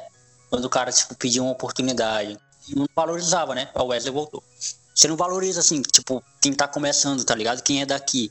Você prefere muito mais a credibilidade para quem tá lá fora, para quem começa um trampo lá fora, do que realmente para quem, pra quem é daqui, né? Acontece, acontece isso demais. Eu vejo. Tem gente que, inclusive, deixa de fazer porque não, não, não, não recebe esse apoio, né? Não recebe um, uhum. não recebe um retorno, aí acha que não, não vai dar certo. Pensa que o Acre é muito pequeno também, tem muito isso. A gente, quando começou, por sorte, nós tivemos nossos amigos. Eles, a minha mãe sempre apoiou também, nunca falou disso, ah, fazendo, é, fazendo é, humor e tal. Nunca falou, sempre deixou fazer. Ela sabe que eu sempre fui brincalhão. Pedi até para eu aparecer, tô até tocou nisso de aparecer. Porque depende muito também de saber o que tá fazendo, né? Se é realmente o que tu quer. Hoje eu não ligo mais pra opinião de ninguém, mano. Eu cheguei, tipo, ah, eu faço isso, eu, eu sou assim, então não, eu não ligo porque as pessoas vão achar, tá entendendo? Tipo, cheguei no. Mas é difícil chegar nesse ponto. Tu precisa que muita gente te apoie para tu chegar nesse ponto. E aqui, por exemplo, às vezes, ó, a página tem mais de 1.400 memes só no Instagram. Às vezes tem anúncio lá, o pessoal fala, ah, a página vai virar só anúncio, é não sei o que. Eu, pô, mano, não vai seguir mais ninguém, porque Padre Fábio de Melo faz, Uh, jogador de futebol faz anúncio. Qualquer pessoa faz. Ator global faz anúncio. Tiago Ventura hum. faz anúncio. Então, a televisão é anúncio, YouTube é anúncio, tem que ficar pulando. Uh, Facebook é anúncio. E a gente não vai fazer, mano? Até parece, né? Às vezes o acriano ele não apoia os outros acrianos. Ah, mas isso é mesmo, pô. Aqui a gente não tem essa cultura de estar tá criando coisa própria do Acre, entendeu? A gente consome muita coisa de fora. Muita coisa de fora mesmo. Tanto conteúdo, quanto produto, tudo. Então quando uma criança começa com alguma coisa, uma grande, uma grande passão, não vou falar todo mundo porque não tem como generalizar, né? Mas, tipo, às vezes os amigos mesmo falam, ah, não vai dar certo, não sei o que lá, entende? A gente também não, não enfrentou tanto disso, mas, tipo, o Lucas citou a mãe dele e, tipo, a dona Angelita é parceirona da página, pô. Ela deu os apoios, ela cede a casa dela, pô. A gente fazer as coisas lá, nunca reclamou de nada, a gente faz uma bagunça lá na, na sala da, do Lucas. Ela não reclama de nada, ela gosta, ela ri junto com a gente, então. A gente teve esse respaldo aí muito grande da, da família do Lucas, que a minha mãe também nunca falou nada contra mim, sempre gostou do trabalho. Então os amigos gostam, então, tipo, isso ajudou a gente a, crescer. E quando, a gente, quando uma criança começa a ter notoriedade, aí sim o pessoal vai vai abraçando, entendeu? É que é, volta lá aquela questão que eu tava falando dos times. Ninguém que torce pra um time específico, torce pro time que tá bem. A mesma coisa no, nos negócios, a mesma coisa com conteúdo aqui a criando. Tá começando a crescer bastante o digital influência aqui agora, nos anos pra cá, né? E isso é um exemplo, porque antes não tinha, porque o pessoal não abraçava, entendeu? Então. Que é vagabundo. Exatamente. Isso é, a gente leva mais como hobby, mas muita gente tem como profissão, pô. E a gente tem ideia de lucrar mais ainda por, por isso, porque é legal fazer os memes, é um hobby, é divertido, mas também é bom ter o retorno. É trabalho. Disso, é um trabalho, isso pô. é a meta, pô. Isso é a meta, mano. Exatamente, por isso que a gente tem projeto aí da, de podcast, a gente tá vendendo camisa agora também, tá com a lojinha, vai abrir uma lojinha virtual na, na plataforma aí que tá passando na TV direto. Uhum. E é sempre assim, pô. Explorando a, a, a marca que a, gente, que a gente conseguiu crescer, criou, né? E a ideia é isso gerar lucro pra gente, porque não adianta a gente ficar só criando conteúdo, criando conteúdo e não ter retorno. Porque isso é, cara, isso exige de nós o que é mais sagrado, eu acho, na vida do ser humano, que é o tempo, né? Você, você investe tempo naquilo. E, e eu, assim, quando eu comecei também no podcast, eu agradeço muito a minha família, porque na época eu morava com com mãe e pai, né? Mãe e padrasto, na verdade. Então, assim, tinha que gravar, então pedi pro pessoal ficar em silêncio, sabe? Então a casa era muito barulhenta, então o pessoal entendia esse lado. É, assim, meus amigos também. Quando eu comecei em 2018, mano, assim, pra você ver o, o, a dificuldade que eu tinha de fazer com que as pessoas ouvissem, né? O que, que é podcast? O que, que é isso? como é que faz pra ouvir? Aí tinha que pegar o celular do cara, fazer um tutorial, mano. Fala assim, ó. Aperta aqui, vai aqui, aí clica aqui. Ah, mas gasta muito tempo. É quantos minutos? Essa, essa, essa pergunta dói. Ah, é quantos minutos? Ah, é uma hora, meu Deus, vou ouvir não. E aí é muito difícil, assim, você começar uma coisa que ninguém sabe de nada aqui no, no, no né? Por exemplo, você chega. Eu tenho, uma, eu tenho amigas que são digital influencers. É, as pessoas têm preconceito com elas. Ah, mas faz isso aí, é? Tua vida é fazer isso, é? E aí, hum. porra, né? Valoriza o trampo da mina, mano. A mina tá, tipo, produzindo. Pra que melhor? Não, conteúdo da hora. Você gosta, né? Uma coisa que você faz por diversão. Isso. Você Ô, esse é o ponto. Tá ganhando dinheiro e o pessoal Ô, Jonathan, entende não precisa, Jonathan e Wesley, não precisa nem valorizar. Não vai lá reclamar, não vai lá infernizar, não vai lá. Às vezes a pessoa tem 30 comentários bons, mas, bons, mas ela recebe um, aquilo vai ficar na cabeça dela. E é, é, do ser humano, não tem como, não tem como escapar. Vai ter 30 lá falando que é a coisa mais engraçada do mundo. Vai chegar essa pessoa aí que é de mal com a vida e vai falar: Nossa, que vergonha tu tá passando. Isso aí vai ficar na cabeça dela. A gente já chegou num ponto que a gente não, não liga mais, mas já recebemos, pô. Já, já recebi. Nossa, tu não tem graça alguma, Lucas. Nossa, não, essa página não, não, tem graça alguma. Cadê a graça? Não sei o quê. Aí, ah. mas agora, agora eu não, não, não ligo mais, porque eu vejo, tipo, que tem muita gente que gosta. Tem muita gente que gosta, eu não tenho por que me importar com quem não gosta. É, cê, é, mano, você vai criando um público, né? Também isso. E isso também acontece, aconteceu com o meu podcast. Assim, no começo era só eu meus amigos que eu via, tipo, mais ninguém, assim. Então, e assim, e eu agora um dado que é meio triste falar aqui para vocês, mas é que, é que é real. O meu maior público do meu podcast não é acreano. Tá ligado? O maior público que eu tenho não é acreano. É, é, do Brasil é paulista e carioca, mineiros, tem muito ouvinte em Minas Gerais e gente que mora fora do Brasil. Há crianças que moram fora do Brasil, brasileiros que moram fora do Brasil, nos Estados Unidos, em Portugal, e na Angola, que eu até troco ideia com esse cara, e no Canadá. E aí, mano, vai ter podcast e tal. E aí, cadê? Hoje é com quem? Pá. E, pô, recebo feedback dos caras, os caras já me apoiaram até financeiramente, tá ligado? Mandaram dinheiro quando eu tava passando por um perrengue aí. E assim, e isso é muito massa, mano. Agora, assim, saber, é triste, tipo assim, gente daqui de Rio Branco, gente daqui do Acre, nem sabe que existe, tá ligado? Quando eu gravei com o Brian, eu recebi um e-mail de um cara. É, ele falou assim: Caramba, muito legal, eu acompanho o podcast do Brian, não sabia que aqui no Acre a gente fazia. Então o cara não sabia que, e eu já fazia há um ano. O cara não sabia que tinha, entendeu? Não tô dizendo que é culpa do cara. Tipo, ninguém, ninguém é obrigado a saber de tudo que acontece na, na cidade. É pra você ver o nível, tá ligado? Assim, de, de, de, do quão a gente não tá desatualizado. Então a gente consome tanta coisa de fora quando a gente vê alguém aqui fazendo é, alguma coisa aqui, tem essa estranheza. Por exemplo, eu não sei se você já conhece alguém que tentou criar um canal no YouTube, que na época, é, há um tempo atrás aí, tava muito hypado, né? Esse negócio de canal de YouTube. E, hum. e teve amigos meus que tentaram criar canal no YouTube, mano. Os, os caras vinham falar assim pra ele, pô, quer, quer copiar os caras, né? Mano, e eu ficava muito puto com isso, sabe? Porque assim, não adianta eu. É como isso que o Wesley falou, mano. Não adianta, tipo, duas, três, quatro, mil pessoas incentivar o cara, se tem uma ou duas de coração ruim, de mente fechada, que vai desmotivar o cara. O cara vai ficar com aquilo na mente, sabe? Caramba, o cara tá dizendo que eu vou copiar alguém, eu só tô querendo criar um conteúdo aqui, criar um. É óbvio que eu vou, eu vou pegar alguém de referência, mas, pô, eu vou criar o meu conteúdo. E, mano, realmente, isso é desmotivante demais. Só que no nível que o Lucas chegou também. Eu, sinceramente, não, não me importo com nenhuma, nenhuma crítica assim hoje. Mas tem gente que se importa ainda, mano. Tem gente que fica para baixo quando você fala mal assim da pessoa, entendeu? Não, a, a, depressão é um problema, né? A, a, a, ansiedade, essas coisas. Então, as pessoas, às vezes, com um comentário, ela vai para baixo. Não, não é todo mundo que consegue é, ter uma mente assim, tipo, a larga, né? Eu sou assim porque se minha mãe não tem vergonha, eu ainda moro com ela.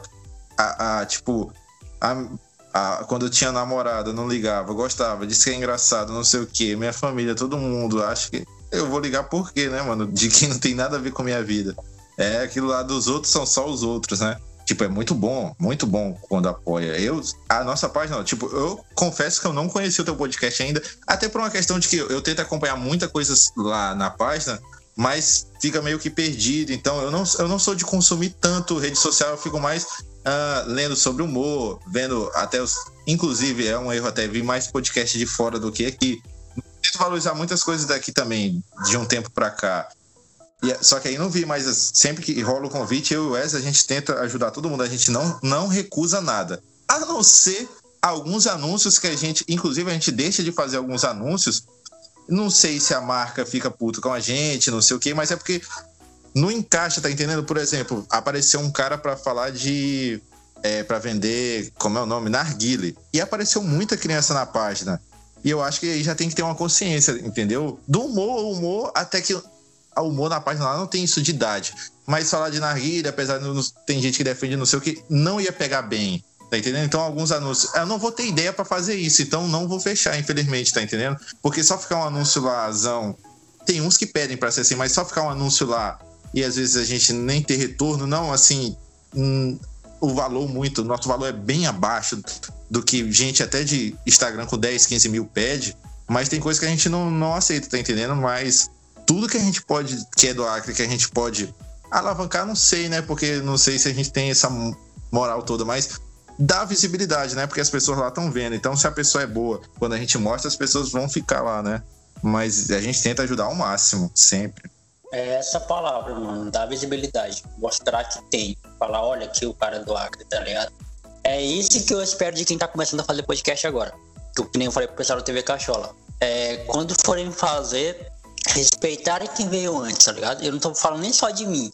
Falando de gente que já fazia conteúdo é, de, de, de, YouTube, de qualquer outro tipo de conteúdo. Por exemplo, eu, mano, quando eu, quando eu comecei a fazer podcast, eu respeitava muito o pessoal que veio atrás de mim no tempo da rádio, tá ligado? Eu tenho o maior respeito, velho.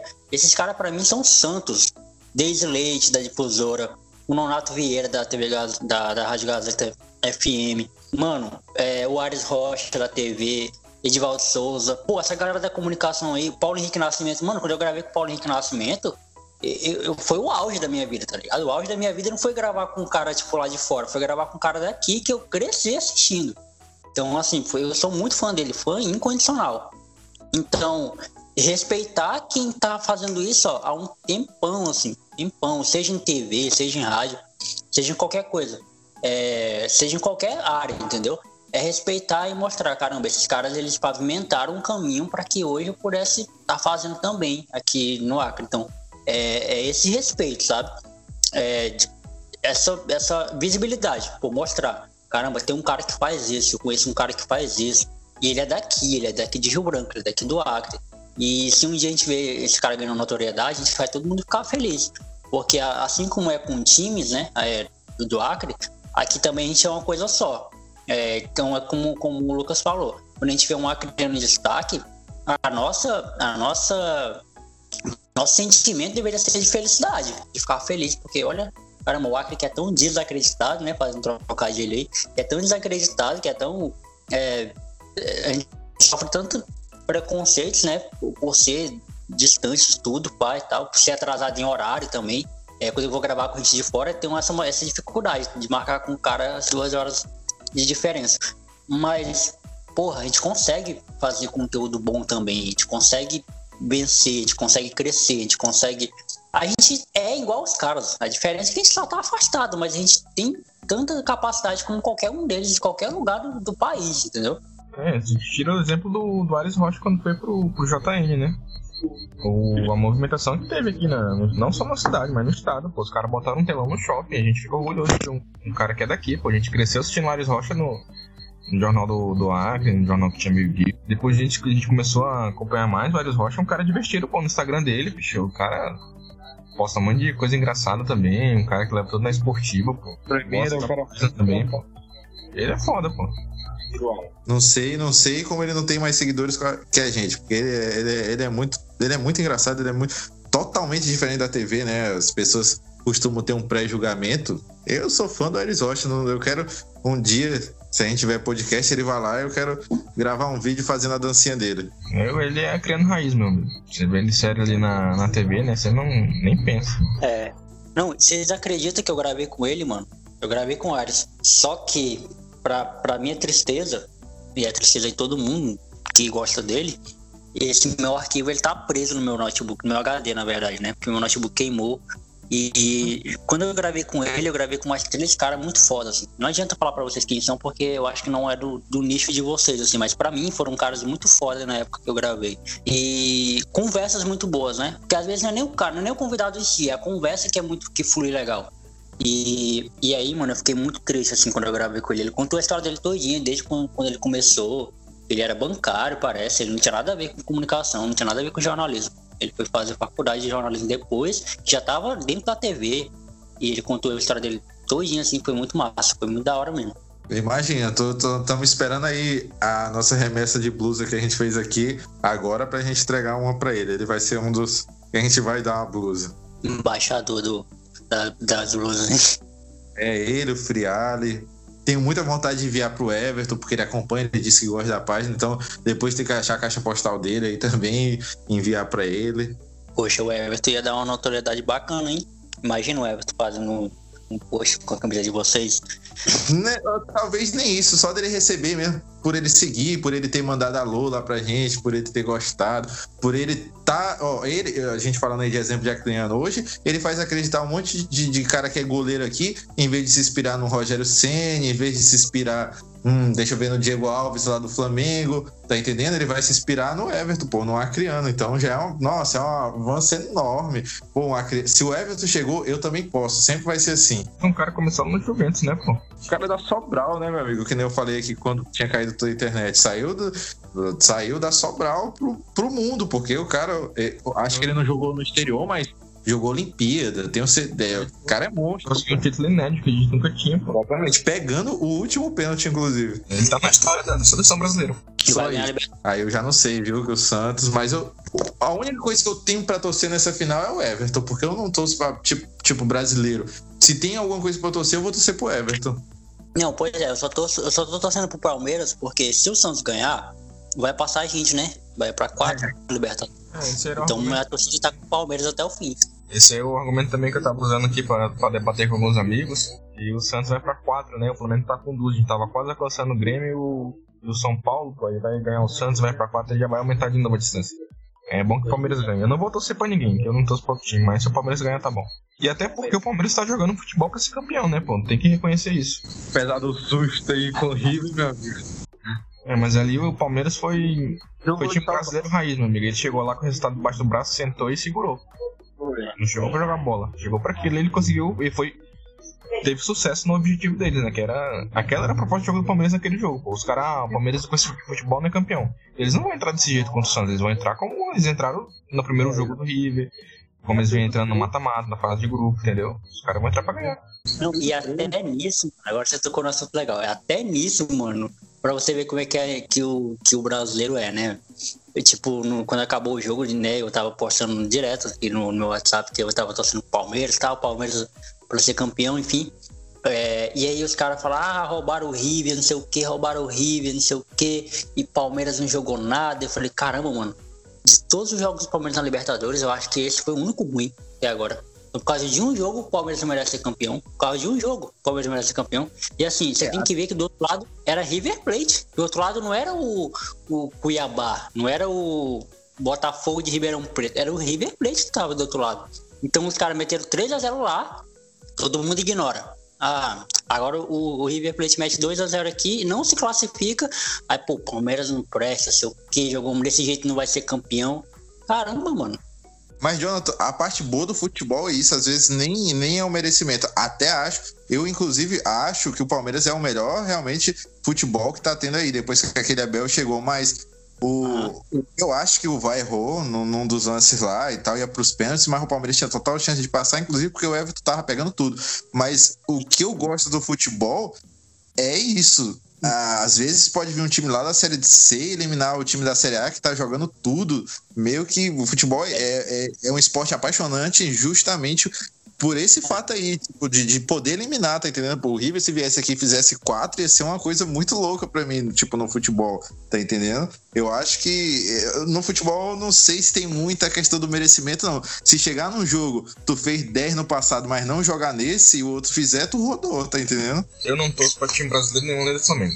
Os caras, ah, o Brasil é Libertadores. Pra mim não tem isso, porque quando é o Flamengo, ninguém torce pro Flamengo. Então eu sou meio assim.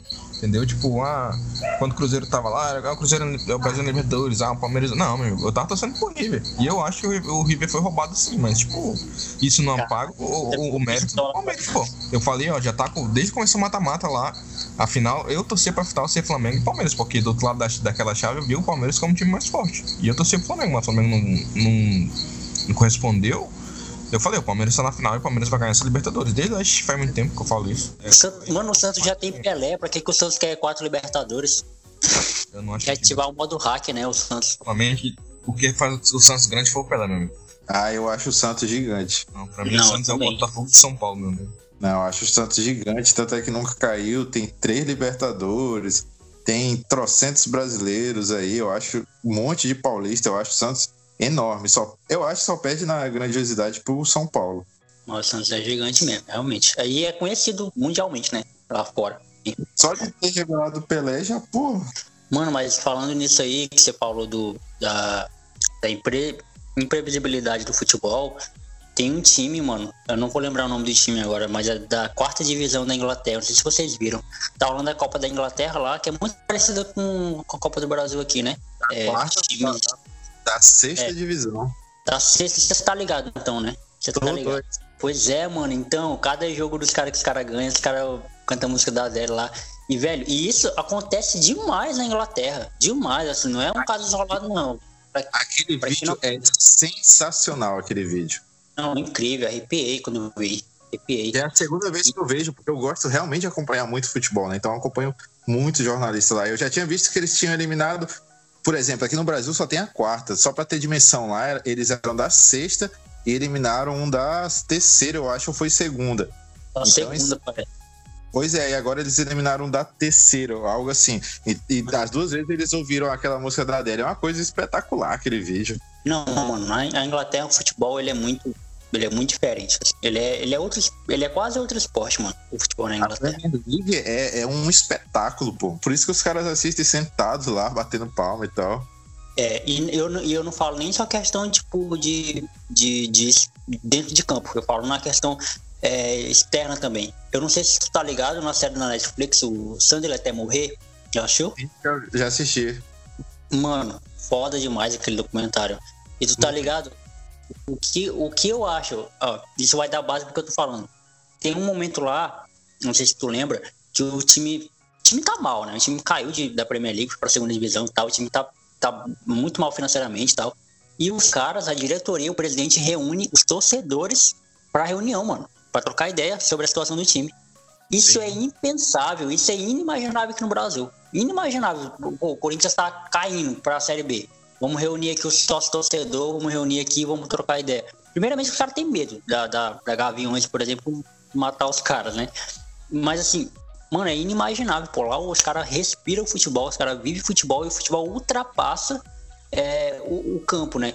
Que assim, tem aquela discussão de que não é só o futebol, é só futebol. É. Assim, que, o que, que tu acha, mano? Tu acha que é só futebol ou não? Eu acho que jamais vai ser futebol e eu acho que as pessoas deveriam não, não vou cobrar isso, mas elas deveriam entender de quem gosta de futebol o tamanho que é a função social que o futebol tem e o quanto ele é apaixonante. Eu acho que o futebol, é o esporte mais democrático lá. Pode ver, ó, negro, é, pobre. Se o cara é bom de bola, não importa se ele é, se ele é playboy. O futebol, como se falou, tem uma função social incrível, mano. É, assim, uma, uma partida de futebol, ela conta uma história. Tipo assim, um time de futebol conta uma história. É, é uma narrativa, sabe? É, é uma, é uma história sendo contada, é uma história sendo narrada. Mano, são, é, é, é muito, é muito além do futebol. E assim, é, você faz pessoas acreditarem, você faz, faz, muda a história de pessoas. Pô, quantas pessoas tipo, não se conheceram no estádio? É, casais que se casaram no estádio, é, se conheceram no estádio, se casaram, enfim. Então, é uma coisa que, tipo, não dá pra tu relativizar para dizer que, pô, é só um jogo, então fica quieto. Porque a, a, a frase é para isso, né? Pô, é só um, é só um, um jogo. Não precisa fazer escândalo, não precisa. E eu, e eu realmente não consigo explicar, mano, porque que quando eu vejo o meu time jogar, eu mudo completamente. Eu fico num êxtase de, de depende do, do, de como vai ser o jogo, triste ou feliz ou alegre. O meu emocional fica abalado, eu fico, sabe? Quando o São Paulo ah, perde, ou então, por exemplo, eu fico doente, pô. Eu fico doente, entendeu? Eu fico, eu fico baixo, fico triste, fico sem criatividade. Os dias mais felizes da minha semana é quarto e domingo, pô que é os dias é. que tem Vasco, quando que tá na Série A, tá entendendo? Mas é uma coisa absurda. Isso serve para todos os esportes, né? Tem cara que é apaixonado no basquete e tem gente que fala que não entende como fica vendo o cara lá correndo e se joga na bola. Handebol também. Ah, handebol é só um, um, negócio do futebol. Não, pô. Quem gosta tem um motivo dele lá, não sabe explicar também. E como eu disse, é. isso é o legal, né? Eu gosto pra caramba de basquete também. Basquete Fórmula 1 não entende o que, que tem por trás, não entende o background do futebol, né? E futebol é, é paixão, pô. Futebol é. Aqui, principalmente aqui no Brasil, você vai pra, até, até ir pra fora pode até ser, pô.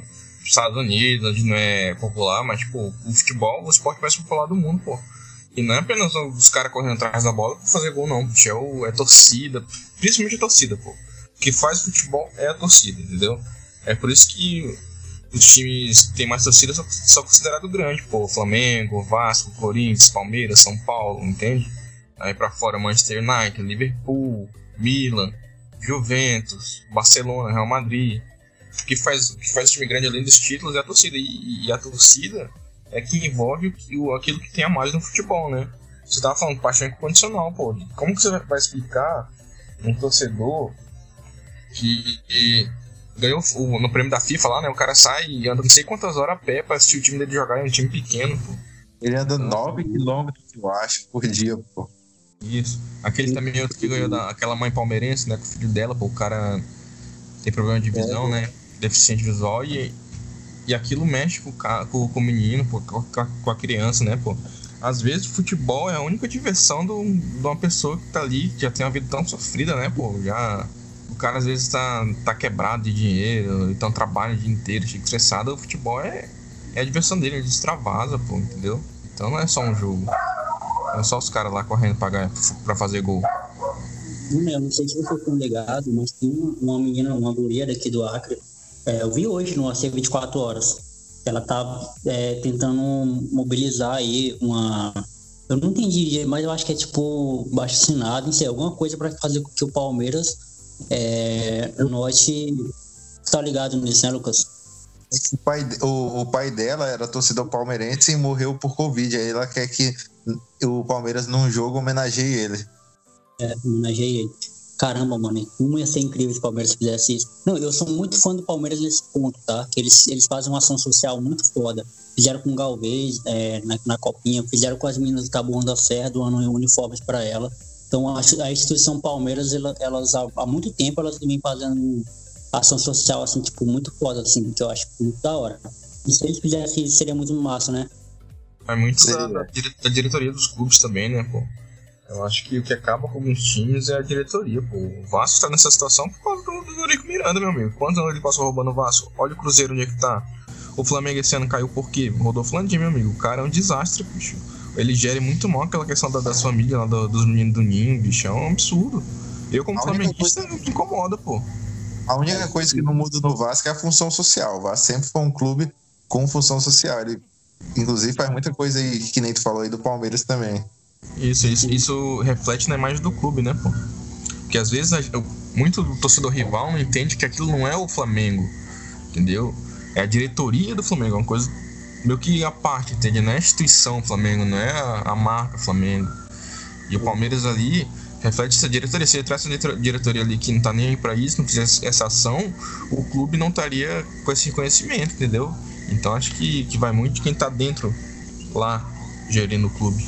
É, mesma coisa Corinthians, né? Muito tempo foi conhecido como o time brigão, o time de, de vagabundo e tal, por conta de do, do reflexo do próprio presidente, né, mano? Ele ia para entrevistas, dava declarações. Enfim, eu não gosto do, do, do Andrés, então eu já sou meio suspeito até para falar mal dele. O Corinthians sofre um, um, preconceito por causa da torcida, né? Que o pessoal fala que é maloqueiro, mas é porque os caras são ali de Itaquera, né, pô? É, o Corinthians representa eles. Então, eu acho massa, inclusive, lá do, desses caras assistir jogo e tal, não sei o que. Aí aconteceu daquele lance dos corintianos lá na Bolívia, que aí o pessoal quer generalizar, né, e tal. Mas, exata, essa aí é a função social do futebol. O Corinthians consegue representar lá o pessoal de Taquera, que sofre um monte de preconceito, e é ali onde eles conseguem se sentir bem. Eles veem o time deles lá representando eles. Foram lá pro Japão, lotaram o Japão, ganharam o Mundial. Apesar de que eu não gosto de outros times brasileiros, mas tem que reconhecer isso aí, né, pô? A função social do futebol. Sim, sim. O, o pessoal da, da favela, dos morros lá, o pessoal fala mulambo, não sei o que, somos mulambo com muito orgulho, pô. Que é uma galera da favela que vai lá, que, que, eu, que eu citei, né? A diversão dos caras é essa, pô. Os caras já vivem uma vida tão sofrida lá em cima do morro, bicho, com tráfico, com polícia, sabe? E a diversão dos caras ali é assistir o Flamengo ganhar, pô. Flamengo jogar, entendeu? A alegria dos caras é essa. Não, mano, a, aquela cena do Júlio César, velho chorando. Júlio César, mano, o cara que, é, que é, jogou profissional, jogou na Itália, jogou na Europa, Champions e tudo. E ele emocionado, chorando, tipo, desmaiou quando viu o Flamengo sendo campeão ali do, da Libertadores. É algo, mano, assim, como é que você consegue mensurar isso, tá ligado? Uma coisa é a gente, pô, como um torcedor, é que nem eu chorei em 2005 quando o São Paulo foi campeão mundial. É, porra, no, no Brasileiro 2007 foi emocionante pra caramba até a última rodada, que eu acho que esse ano também vai ser do mesmo jeito e, e me emociona pra caramba. Uma coisa é outra coisa é um cara que viveu a parada, entende a parada, ainda se emocionar com isso, pô. Eu te disse, o futebol ele não tem isso, né, pô? Ele é, vai lá no cara ricão, vai lá no cara pobre, no negro, no branco. É um sentimento, né? Não é tipo um, um bem, né? É um sentimento e todo mundo pode sentir, né? Exatamente, pô. O antigo Maracanã refletia muito isso. Agora com esse novo Maracanã, cadeira, não sei o que lá, já, já separa um pouco. Mas antigo Maracanã, você pega as fotos, pô, era todo mundo se abraçando. Fazia agora o cara da favela com o cara do, do prédio, meu amigo, se abraçando, entendeu? Não tem isso. E é por isso que nunca vai ser só um jogo. Mano, vocês têm mais assunto? Pode meter ele aí, que eu já errei minha cota. Falar que o, o, as pessoas, tipo, meio que um recado, né? Pra levar a vida com mais humor, que o humor. O humor é saúde, né? Pô, quando a gente, quando a gente ri, a gente libera um hormônio que causa uma boa sensação. Saber levar as coisas mais na boa, ter mais empatia, né? Nessa época que a gente tá vivendo e tal. Por exemplo, eu, que nem eu já falei, faço piada com o meu time. Quando eu fizer o stand-up, eu tenho coisas escritas. Tem piadas aqui do Acre, mas que eu relaciono, tipo, com o Michael Jackson, que é um cara que eu sou fã pra caramba. É o, é, o rei do pop, o cara é foda. Mas eu vou fazer piada porque, tipo, vem, né, e tal, e não significa que eu não goste, que eu, zo... eu vou zoar, mas é uma coisa que eu, a gente pode zoar piada, tanto, quanto das coisas boas, né? É porque é a piada, né, mano? Você não tá fazendo. Você, tipo, você não tá ridicularizando a pessoa. Assim, você, era isso que era bom que as pessoas entendessem, assim, né? Que pra, na, na, nossa cabeça é algo tão simples de explicar, de entender, mas na cabeça das pessoas é algo, nossa, muito difícil de entender. É, Exatamente. E hoje em dia tá muito complicado você trabalhar com humor, porque tem a cultura do cancelamento agora, a modinha da, da vez, né? Então você não pode uhum. fazer uma piada disso, não pode fazer uma piada daquilo. Às vezes o cara não tá fazendo nem na maldade, nem pra diminuir a pessoa, a causa, uma coisa assim, mas o, a militância mais, mais forte, né? Dos dois lados, bem bate na pessoa direto, assim, é complicado. Hoje o pessoal tem que entender que piada é piada, pô. É por isso que eu gosto muito do Léo Lins, porque os caras amor negro. Meu amigo, se é engraçado, é engraçado. Se não é engraçado, outra história. Piada é piada, pô. Não tem que levar pro coração, não tem que levar pro pessoal, bicho. Tem que, sabe, levar na esportiva. salve, salve galera, aqui é o editor. Eu tô só passando para avisar que o áudio vai dar uma pioradinha. Eles vão começar a falar sobre humor, sobre Léo Lins, sobre Danilo Gentili, sobre uma galera aí, umas situações massas tal. É, e conversa de internet é aquela coisa, né? Às vezes a internet dá uma piorada e a qualidade fica ruim. Mas segura a onda aí que já já vai melhorar, tá bom? Porra, eu tô muito fã do Léo velho. Muito Vocês assistiram o show dele que ele postou no YouTube? Dois caras que no show dele. No show que ele postou no YouTube, vocês assistiram, né? O mais recente agora. Como é que é o nome do show? Não foi o Bullying Art, não foi lá? É, o Bullying E aí, mano, tem dois caras lá que a câmera pega e o cara tem um confortável com as piadas que o cara tá fazendo. Mas é como ele sempre fala, mano. É, aquele, aquele é o ambiente, tá ligado? Pra fazer piada. O cara pagou o ingresso, sabe quem é o Léo Lins tá indo, ele tem que saber, ele tem que ir sabendo que vai rolar aquilo. Mano, vai cego pro show dele, ele tira onda com cego. Vai cadeirante, ele tira onda com cadeirante.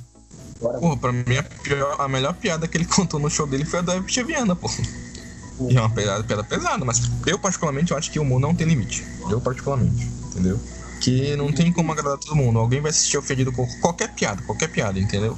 Então, eu acho que ele tá certo, tem que fazer o trabalho dele, pô. Tem que, tem que atender o público que tá acostumado com, com as piadas dele, pô. Então, pra mim não tem limite, não. Também acho que não.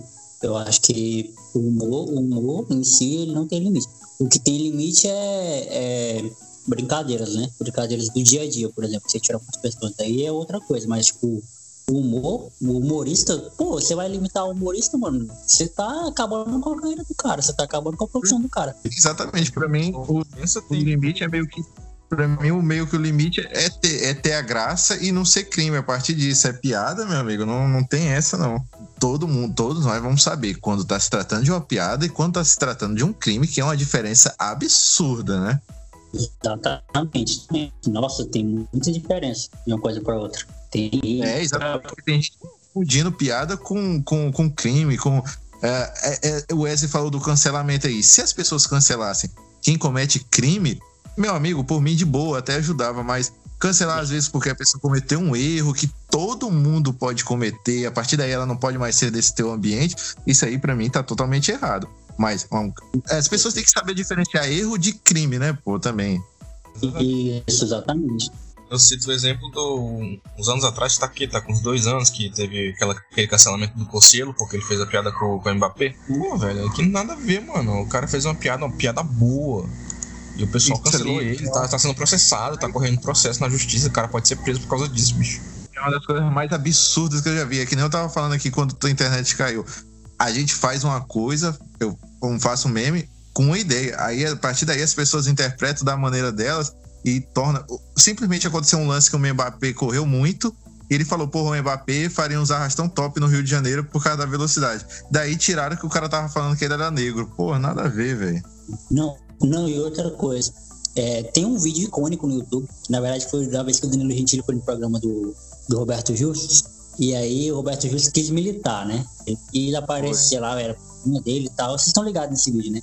É, e aí o Roberto, o Roberto Justo fala que não foi no programa dele, porque tinha feito uma piada lá com, com judeus, campos de concentração, pode às vezes. Porra, todo mundo sabe, mano, que é errado o que os nazistas fizeram com os judeus. Todo mundo sabe, de, pô, uma criança nascendo hoje, agora na maternidade, sabe disso, mano. Isso é comum a todo mundo. Aí, mano, a piada é essa. A piada é, exatamente isso. Pô, você sabe que isso aqui é errado, né? Pois é, agora vamos rir disso, dessa situação. Inclusive, o Danilo, nesse negócio, ele rebate: ah, mas de piada loura, que é burra, você ri. Ele, ah, mas todo mundo sabe que a loira não é burra, né? É exatamente isso também lá pro, pra piada do judeu. Não, aí e, e, vai além, né, mano? Que ele fala que, o, ele fala que o pai dele morreu de infarto e ele faz piada de infarto. Ele fala, ah, mas de infarto, sabe, não tem nada. Então ele seleciona o que pode rir tá ligado? O Roberto então, Justo seleciona as piadas que pode fazer e as que não pode. Então, então pro Roberto Justo, legal rir de, rir de uma loura e rir de alguém que é, morreu de infarto.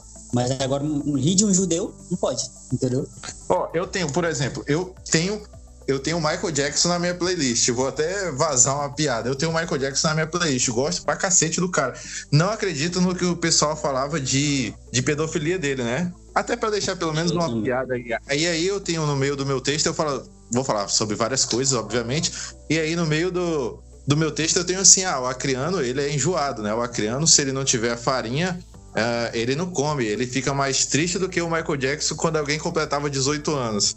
E aí vai ter vai ter essa piada no meio lá e eu gosto pra caralho do Michael Jackson, pô. Boa, essa piada é boa. Mano, falar em falar piada, quando vocês forem fazer show, me convida, cara. Tá, eu, eu, eu vou nunca... fazer é, lá no Vintage. A próxima vez que tiver, mas tá rolando esse negócio da pandemia, né, e tal, mas aí, quando tiver, a gente vai avisar. Pô, mano, me chama, eu quero ir demais. O podcast futuro aí já tá pré-convidado já. Da hora. Mano, outra coisa que eu acho interessante, pô. É, eu sou um cara que. Eu sou negro, né? Como um cara negro, sou negro pra caralho, de, de periferia e tudo. E assim, é, já sofri racismo pra caramba. Aqui mesmo Rio Branco, pessoal, tem gente por aí que fala que não existe racismo no Brasil, né? Quanto mais racismo no Acre. Mas existe pra caramba. E só, que, só quem passa vai saber. E, e aí, mano, eu, eu, eu, eu escuto o Léo Lins ou o Danilo fazendo alguma piada piada. O, o por negro, eu não me sinto ofendido, mano. Sendo negro, tá ligado? Eu não me sinto ofendido. Porque eu sei que é uma piada. E eu acho graça também da situação. Então, assim, porra, tu tem que ser muito. É, qual é a palavra pra usar aqui? Tem que ser muito desonesto, tá ligado? Tem que ser muito desonesto pra querer achar realmente que o cara pensa aquilo. Querer realmente achar que ele, que ele acha que o, que o negro é inferior por conta de uma piada. Você está fazendo uma piada exatamente porque ele não concorda com aquilo, ele não pensa sobre. Ele não, é, ele não pensa que aquilo ali é certo, tá ligado? É, é esse não, o teor da É, o, o, isso não torna o humorista o cara mais santo do mundo, inclusive, porque tem o humorista e tem o cara que ele tem a vida pessoal dele, que ele pode cometer crimes, né? Pode, mas na piada, tu consegue, tu consegue identificar o tom. Na, não tem como se confundir na piada, não tem como. Quando o cara tá fazendo a piada lá, tu sabe. Tu sabe se ele tá sendo mau caráter, tu sabe se tá sendo a piada dele. É, é muito diferente. Não, é, realmente, quem pega para às vezes porque não gosta do humorista, do humorista para poder é, fazer aquilo, tá sendo mau caráter, tá entendendo? Isso, mau caráter, tá aí a palavra. É uma diferença abissal, pô, de, de ofensa pra piada, pô. Às vezes o cara tá falando a piada não é pra ofender, tá ligado? A piada, inclusive, ela chama atenção pra, pra, esse, pra esse problema que tem. Porque tem racismo pra caralho no Brasil e tá cada vez mais explícito aí. As pessoas estão cada vez soltando mais, né? Às vezes o assunto ele, ele te dá a, a deixa, né? Pra, pra ter esse alívio cômico. O pessoal leva, leva pro coração. Pô. Não, não, sei, não entende, não entende. Eu achei absurdo, mano, aquilo que fizeram com o cara. Eu achei assim o cúmulo do cúmulo da, da, da mediocridade, da. da... Eu, eu, fiquei assim, não, não, isso não é sério não que estão fazendo com o cara. Daquele que rolou com, com um vídeo que a namorada dele fez lá, chamando ele de autista, até o Marcos Mion veio me e viu uma galera. Mano, sério, sério mesmo que os caras se ofenderam com aquilo, mano. Na real. Aquilo ali, porra, que qualquer um fala em, em rodas de conversa, em roda de amigo. Muitas dessas piadas, pô, já, já existe há muito tempo, pô. Os caras só utilizam. Não, o pior que dessa vez nem foi uma piada e nem foi o Léo Lins, pô. Exatamente. Exatamente. Ela brincou ali, ah, que ele tava todo distraído, não sei o que, tava parecendo um autista. Talvez essa expressão seja errada, talvez seja errada, mas é um errado que todo mundo faz. E aí, em vez dele chamar a atenção para isso, para ir lá e falar, não, isso tá errado, já foram, quiseram matar o cara, um monte de ameaça pra mulher e tal. Gente que diz que defende os autistas. Não, exatamente, mano, é, é isso. É, por exemplo, é que nem gay, por exemplo. Tem vários amigos gays, mano, vários. E aí eu falo, quando eu tô conversando com eles e tal, tem um ou outro que fala assim, ah, mas não é essa expressão que fala. Por exemplo, não é homossexual, é homoafetivo. Eu falo, ah, mano, vai tomar no cu, velho. Eu não sei como é que fala essa porra. Eu cresci, eu cresci ouvindo gay. A minha avó é lésbica, por exemplo. Hoje eu falo lésbica, mas no, na época eu chamava sapatão, pô. Não falava lésbica, era sapatão que, eu, que todo mundo falava. De tanto andar com gay, tem gente que vive me perguntando, pô, se eu sou, vem perguntar assim, tipo, tá, tá ligado? Porque eu, eu acho que gay é muito bom pro cara rir. Gay é muito engraçado. Quando eu tô numa roda com gay, eu me espoco de rir, meu amigo. Eu não consigo ficar sem rir. E aí, tipo, eu também, às vezes, os meus termos, é, meio que pra eles, que se fosse outra pessoa que não é amigo deles falando, para eles seriam seria preconceito, né? Mas eles já conhecem, eles sabem, às vezes se eu chegasse outro grupo de gay e falasse o que eu falo com eles, talvez para esse outro grupo de gays eu seria um cara pau no cu, não sei o quê, né? Mas é, é, tudo é questão também da intimidade, né, pô? Que com eles eu falo umas coisas absurdas, que se, se gravasse e vazasse aí num, num, num fora de contexto, eu seria, porra, eu seria o pior cara do mundo, mas com eles não, tá entendendo? Eu bagunço e tudo, tiro onda, fico, faço todo tipo de piada possível e os caras sabem que eu tô só brincando com eles gosta de mim, inclusive, sempre estão chamando e tal. Antes estão chamando sempre? Hum? Só pra rolê normal. Hum. Na quarentena não, na quarentena não. Não pode fazer piada com o cara não pode fazer piada com o gay, o cara não pode fazer piada com o negro, porque, meu amigo, o mimimi começa, pô. Vê um grupo, vê um grupo começa a atacar os caras, né, mano? É incrível isso. É, e depois a própria pessoa que tá julgando lá, depois ela vai ser também tirada de um contexto, né? Eles não se segregam, pô. Ou uma coisa que acontece, que nem eu falei lá no início, tem muito. O pessoal passa pano absurdo pra gente, pô. Não, isso não, não, não, chega na nossa página, tá entendendo? Eu vejo várias outras páginas sendo criticadas e pra gente não chega. De tanto que a gente dialogou e conversou. Não, a gente tá fazendo isso aqui pra rir, né? a gente não tá fazendo de maldade. E aí pegou, pô. Tem, tem, tem que ser explicado. Se tu quer trabalhar no humor, tu vai ter que explicar e depois disso a gente só aproveita. Deixar é, claro, diferente do humor para crime, né? Voltar a tocar nisso. É, É, eu sei, eu sei que você quer tocar no, no Marcus né? Aquele babaca lá. Tipo, ele não tem nada de engraçado. Quem carregava ele era o gordo, vamos ser sinceros, né? Exatamente. Pra mim, não, não, pra mim, mano, o Rassum, ele é incrível. Eu, eu Tá acho ele foda pra caralho, mano. Outra, outra coisa, olha como, a- como a sociedade é. carrega o cinema nacional nas costas, né? Olha como, tirou da olha como os caras são. O cara emagreceu, ele não fez nada. Ele não, ele não tinha feito nenhum trabalho e o pessoal falando, ah, perdeu a graça. É, pra mim, isso é o pior comen- é o comentário mais pau no cu que já existiu, velho. Acho. Ele continua sendo foda, mano. Não, eu, eu tava vendo comentários dos caras assim. Mensagem. É, eu tava vendo os comentários dos caras assim. Ah, o Rassum copia filmes gringos, copi- é, é, copia os filmes, tipo, dos Estados Unidos. Eu falei, porra, mano, o Rassum faz o que ninguém faz aqui no Brasil, mano. E você vai ficar, tipo, ligando porque o cara copia, mano. Não é copiar, o cara tem referências, pô. Do- o cara vai se espelhar em quem, mano, pra fazer a parada aqui? Todos os humoristas stand-ups que são fodas são inspirados nos caras dos Estados Unidos. Traduzem texto, meio que mudam um pouquinho e fazem pra cá. Eu- Todo mundo tem inspiração, pô. Todo mundo tem inspiração. Todo mundo tem inspiração. O próprio stand-up começou nos Estados Unidos, meu amigo, veio- e veio pra cá. Então quer dizer que não- os caras daqui não podem fazer stand-up que tá copiando? Não existe coisa. O que pode fazer os caras da, da- É porque, mais uma vez, a gente vai voltar naquilo que a gente falou lá atrás, mano. A gente se incomoda, pô, em ver, em ver alguém do Brasil é, crescendo, pô. Em ver alguém do Brasil ganhando notoriedade, tá ligado? Por exemplo, a Anitta, pô. A Anitta é mais valorizada lá fora do que aqui. E a Anitta é foda, mano. Eu vou te falar um exemplo mais regional ainda. Los Porongas, os caras são mais idolatrados lá em São Paulo, tem mais, é, tem mais, tem mais público em São Paulo do que aqui no Acre. Exatamente. Lá eles lotam, né, mano? Aqui, pra, nossa, pra os caras Ah, não, aqui é, um é de maconheiro, não sei o que, ah, é banda. E os caras têm música. ah, eu, eu tenho uma música deles que eu acho incrível, que é a 2. A música é espetacular. Além de outras que eles têm, né? Mas a 2 é, é um hino, pô.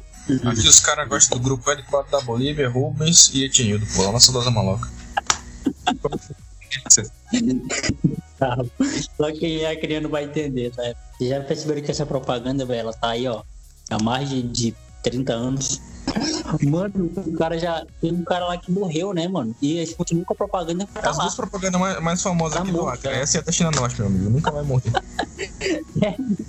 Não, que tem até um meme na página que diz que é criando, mas não sabe o número do China Norte decorado. Meu amigo, isso passava na TV dia e noite. Dia e noite. E era divertido, pô.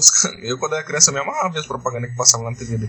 Tem muito acesso à informação muito rápido, né? Tem internet, tem celular, tem não sei o que. Antigamente, mano, nossa diversão era ver as propagandas na TV, era ver os caras no rádio falando besteira. Era divertido, pô. Assisto Na televisão mesmo é jogo do Vasco. Única coisa, só assisto televisão pra isso. E não é nem na televisão em si, é no celular, na internet. Tem, tem Sky aqui só pra poder assistir o Vasco mesmo. De resto. Ah, mas eu sou viciado no YouTube, pô. Não, não faço nenhuma refeição sem YouTube. Eu. É, eu também ouvindo podcast, inclusive. Às vezes a comida fica esfriando, eu fico escolhendo o vídeo. E, e eu, eu sou tão fã de YouTube que eu, eu, eu me sinto incomodado com quem assistiu o YouTube errado. Porque pra mim tem uma maneira certa de assistir YouTube. É, eu não sei se é vocês, mas assim, eu, assisti, eu sigo os canais, né? Aí quando eu entro no YouTube, eu já vou direto na aba inscrições. E eu vou na ordem do- dos, dos lançados. Tem gente que vai na aba, na, na home do YouTube dele e fica caçando um vídeo pra assistir. Ou então digita, pesquisa o vídeo que quer assistir. Eu acho essa maneira errada de assistir, de assistir YouTube, tá ligado? Não, eu assisto assim, porque às vezes tem um O primeiro vídeo às vezes é interessante, eu vou vendo, eu vou vendo. Aí eu abro um vídeo, aí na, na, na playlist lá de sequência que fica no canto, né? Já tem mais uns 3, 5 que eu quero assistir. Eu vou só fazendo a playlistzinha, nunca assisto. Mas chama atenção. Eu salvo lá, porque se um dia você quiser assistir, eu consigo achar. Eu sou um cara que eu não tô consumindo muito, então eu tenho, tipo, três canais favoritos e é a única coisa que eu assisto. Não, não tenho. Até porque tem um negócio quando eu tô muito no curso também. Nessa, na, na pandemia, o, o que eu assisti era podcast, pô, tudo. Do, tipo, já sabia o que os caras faziam, eu queria conhecer mais eles, assistir, ver como é que é. Até com a ideia de botar o podcast, então meio que eu tirei pra estudar isso. Já estudei muito a questão de podcast assistindo. Porque o jeito que, que a gente aprende é assim, né? Pô, vendo. O estudo pra mim é isso. O pessoal fala de. Quando vai falar lá, ah, uma coisa que até eu não gosto de colocar muito em inglês lá, marketing, não sei o que, não sei o que, no Instagram, vocês fazem isso. E a gente faz tudo isso, às vezes sem nem saber. Muitas vezes, ó, por exemplo, eu espero saiu uma notícia lá no, no AC 24 Horas. É interessante pra caramba. Aí eu penso meme. Tá, na hora eu já penso meme, mas eu não posto na hora. Eu espero a notícia alcançar as pessoas, espero alcançar as pessoas. Alcançou? Beleza, posto. Quando eu posto, aí cai no meme de identificação. Eu vi isso lá, vi essa notícia, caramba, gostei do meme. Aí dá. Agora, quando é uma coisa, vamos supor, tipo, aparece o Gladson dançando, aí eu tento ser o primeiro a postar, tá entendendo? Porque aí é uma coisa que já só da ideia que tá lá e, e, ele dançando já, vai, já vão entender tudo. Então tem muitas estratégias que tem nome em inglês, mas que faça, e tem gente que se acha porque faz isso, tá entendendo? E explica isso. Eu, eu, eu, eu, sou extremamente preconceituoso com coaches. Falei tudo isso para falar mal de coach. Mas aí você vai conseguir, você tem que acreditar no seu potencial. Arrasta pra cima. E falando em inglês, meu amigo, esse cara é um meme ambulante, meu amigo. Ele e o Ares Rocha são uma fábrica de meme, meu amigo. A cara do Glad já é engraçada, pô. Só de olhar pra ele já é engraçado. A impressão minha deu, deu uma acalmada, né? Esse negócio de coach aí. Tava num hype do caramba. É, também, eu acho que ninguém ligou, acho que eles faliram. E também veio a pandemia, né, mano? Aí deu uma. É um estrago. Migraram o marketing digital, pô. Eles são aqueles caras que vendem aqueles cursos. Ah, Instagram, bombaça Instagram real. É, tipo, quem gosta de curso, nada contra. Eu tô só falando até que eu não, não tipo, tá entendendo? Mas cada não. um os corres. Não, com certeza. É, mano, e pra, pra você perceber que isso é uma parada tão volátil, né, mano? Que assim, falou agora, pô, nem lembrava que existia isso, coach. É tão volátil, assim, tipo, ó, vem e vai embora e desaparece. Isso, isso aí é um dos grandes, dos grandes desafios que eu sinto assim para paz, né? Continuar no, no, na hype, porque tudo que nasce aí com, com o tempo morre. Eu, eu tenho plena consciência disso. Mas estou tentando lá inovar, fazer algo novo. Por isso que eu resolvi aparecer também, fiz vídeo, fiz vídeo lá das lendas. Eu não consigo assistir, sinto muita vergonha, mas todo mundo disse que é bom, todo mundo compartilhou, por isso que eu fiz os outros. Mas eu Tipo, eu não consigo assistir de novo, eu tenho isso comigo, é, é inacreditável. Eu gravo uma story, não consigo ver de novo também. Eu também não gosto muito não de vídeo, por isso que eu não passo de vídeo. Eu no começo ainda, como era, o alcance era menor de pessoas, ainda ficava mais tranquilo em aparecer, mas tipo... Falava mais que eu até, inclusive, pra gravar. Eu gostava, porque tipo, é divertido, pô, sei lá, gravar, editar, o pessoal gostar, só que. Eu, eu gostava de ter ideias, mas de colocar em prática eu não gostava muito, não. Teu conteúdo é bom tu vai só se adaptando, mano. Assim, não precisa acabar. Por exemplo, o Pânico. O Pânico é um exemplo claro disso. Que, pô, os caras se adaptaram já a tanta coisa, a tantos formatos, a tantos modelos, a tanto jeito, e ainda continua existindo. Eu acho que, assim, é... Pô, tem tanta... Por exemplo, TV. Todo mundo diz, ah, TV vai acabar. Não acaba, mano. Rádio não acaba, TV não acaba. Tem coisas que não vai... Assim, você vai se adaptando, né? Você vai se modelando, assim, você vai se estruturando.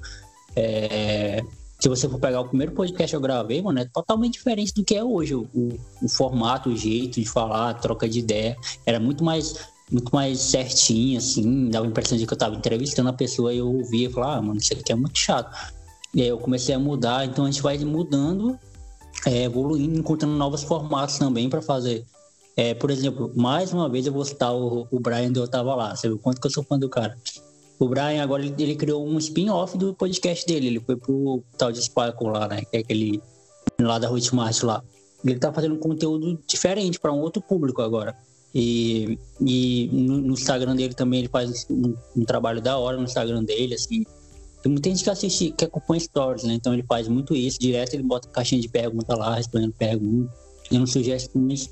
Então tudo é questão de adaptação, acho. Inclusive o Lucas tem bem mais paciência do que eu pra estar tá botando essas caixinhas de perguntas. Né? Eu, eu, fiz uma vez no novo, encheu de, de respostas lá, eu falei, ah, não. Mas é um problema, quanto maior fica, mais tem coisa lá, e às vezes não dá para responder todo mundo. E às vezes a pessoa fica chateada, mas eu sempre falo, não, manda que uma hora eu vou acabar respondendo. E eu tento responder as que vêm meio que um pouco de piada, para não ficar, tipo, igual todos os blogueiros fazem, todos. Até porque as pessoas esperam muito rir lá na página. As pessoas entram na página para rir. Não é para ver eu, não é para ver o Wesley, as pessoas entram lá para rir. Se é eu que tô fazendo rir ou o Wesley, não faz diferença para elas. Isso eu já aprendi. Então elas querem ir lá para rir, independente da maneira que seja. Então sempre a gente tenta colocar humor, inclusive nos nossos anúncios. Exatamente. Isso vai também até na parte do pessoal que manda mensagem pra gente lá na, na DM, às vezes uhum. não consegue visualizar porque é muita mesmo, muita mesmo. A pessoa acha, ah, não perdeu humildade, não sei o que, não responde. Às vezes porque é difícil mesmo, pô. Muita mensagem, pô. Às vezes chega lá, tem que. Vai pra solicitação ainda, tem que aceitar pra poder ler, entendeu? O próprio Instagram faz isso. O Ed ficou trabalhando, ele tá trabalhando, então eu fico muito mais lá no Instagram. Se fosse duas pessoas já era difícil. Um então, e aí, tipo, isso na pandemia. Antes da pandemia, nem eu nem o Ed conseguia responder as pessoas, tá entendendo? Então, e mesmo assim, ainda se tornou desse tamanho. Aí eu falei, não, vou e aí, mas aí eu vejo que quanto mais eu respondo, mais as pessoas vão querendo mais aquilo ali de volta. Muita gente pediu para seguir, aí perdeu o controle. Até tentei seguir algumas, mas aí já não deu para acompanhar mais. Muita gente às vezes menciona a gente várias vezes, eu só vou notar depois. Elas, caramba, me notou, caramba, me respondeu. Manda um salve, por favor. Apareceu muita criança que, que joga Free Fire e fica desacreditado, salve, desacreditado, salve, desacreditado, salve. Aí às vezes até não estou dizendo que essas mensagens não sejam importantes, mas às vezes tem alguém pedindo para compartilhar doação de sangue, às vezes tem, tá entendendo? Que eu não vou conseguir ver porque eu estou vendo essas outras mensagens, uma hora cansa, tipo, o dedo de estar tá respondendo ou de vendo. Não é querendo se achar, mas chega muita mensagem mesmo pra gente, muita. Isso é muito legal por mim, isso não para nunca, mas realmente. E tipo, a gente botar outra pessoa para responder não vai fazer sentido algum, porque não somos nós, né? A gente tenta responder o máximo possível que a gente vai conseguindo ver, vai respondendo lá. Acho que contigo mesmo, tu mandou lá na página, a gente acabou não vendo, mas você veio no, no, no WhatsApp e eu vi e já respondi já. Então é mais fácil assim, às vezes gente, não é porque a gente não, não quer responder, porque às vezes a gente não vê e não consegue mesmo. Mas espero que continue mandando mensagens. Tem um amigo meu que trabalha comigo, inclusive, que ele é fã de vocês. Ele é fã da página, né? Do, do, do Eu falei pra ele, pô, ele, eu vou gravar com os caras, mano. Aí, pô, mano, da hora, fala pra ele que eu sou muito fã deles, que eu acompanho eles e tal. Fala pra ele mandar um abraço a mim. Eu falei, beleza, eu vou, eu vou falar. E aí eu ia fazer isso no começo, né? Só que como ele, mano, isso é coisa de amigo. Só que como ele, tipo assim, ele não tem paciência pra ouvir as coisas, eu vou mandar pra eles agora, pra trabalho de achar onde foi, e ele, onde tá o abraço que ele mandaram pra ele, pra ele ouvir o episódio todo. Então, mandar um, mandar um salve, um abraço pro ele aí. Eu, eu sempre fico muito feliz quando tem gente que gosta realmente do trabalho. Mandar um salvezão aí pra ele, um abraço. Uma hora, quem sabe a gente troca um papo também, né? Um salve, velho. Obrigado por acompanhar a gente aí. E é os seguidores que, que fazem ser, digamos assim, importante, né? Que faz a página ser grande, pô. Não é a gente, é os seguidores. Com certeza. Mano, ele é fã de vocês há um tempão. Eu conheço, eu conheci ele em 2017. Ele já acompanhava vocês há um tempão já. Fala pra ele mandar mensagem lá na página que eu sigo de volta caso a gente não siga. Beleza, na hora. Então tá aí, William. Você vai ter que ouvir até aqui pra você ouvir onde foi que os caras te mandaram um abraço. Pra... É porque tem muita gente que não escuta, mano. Até o fim.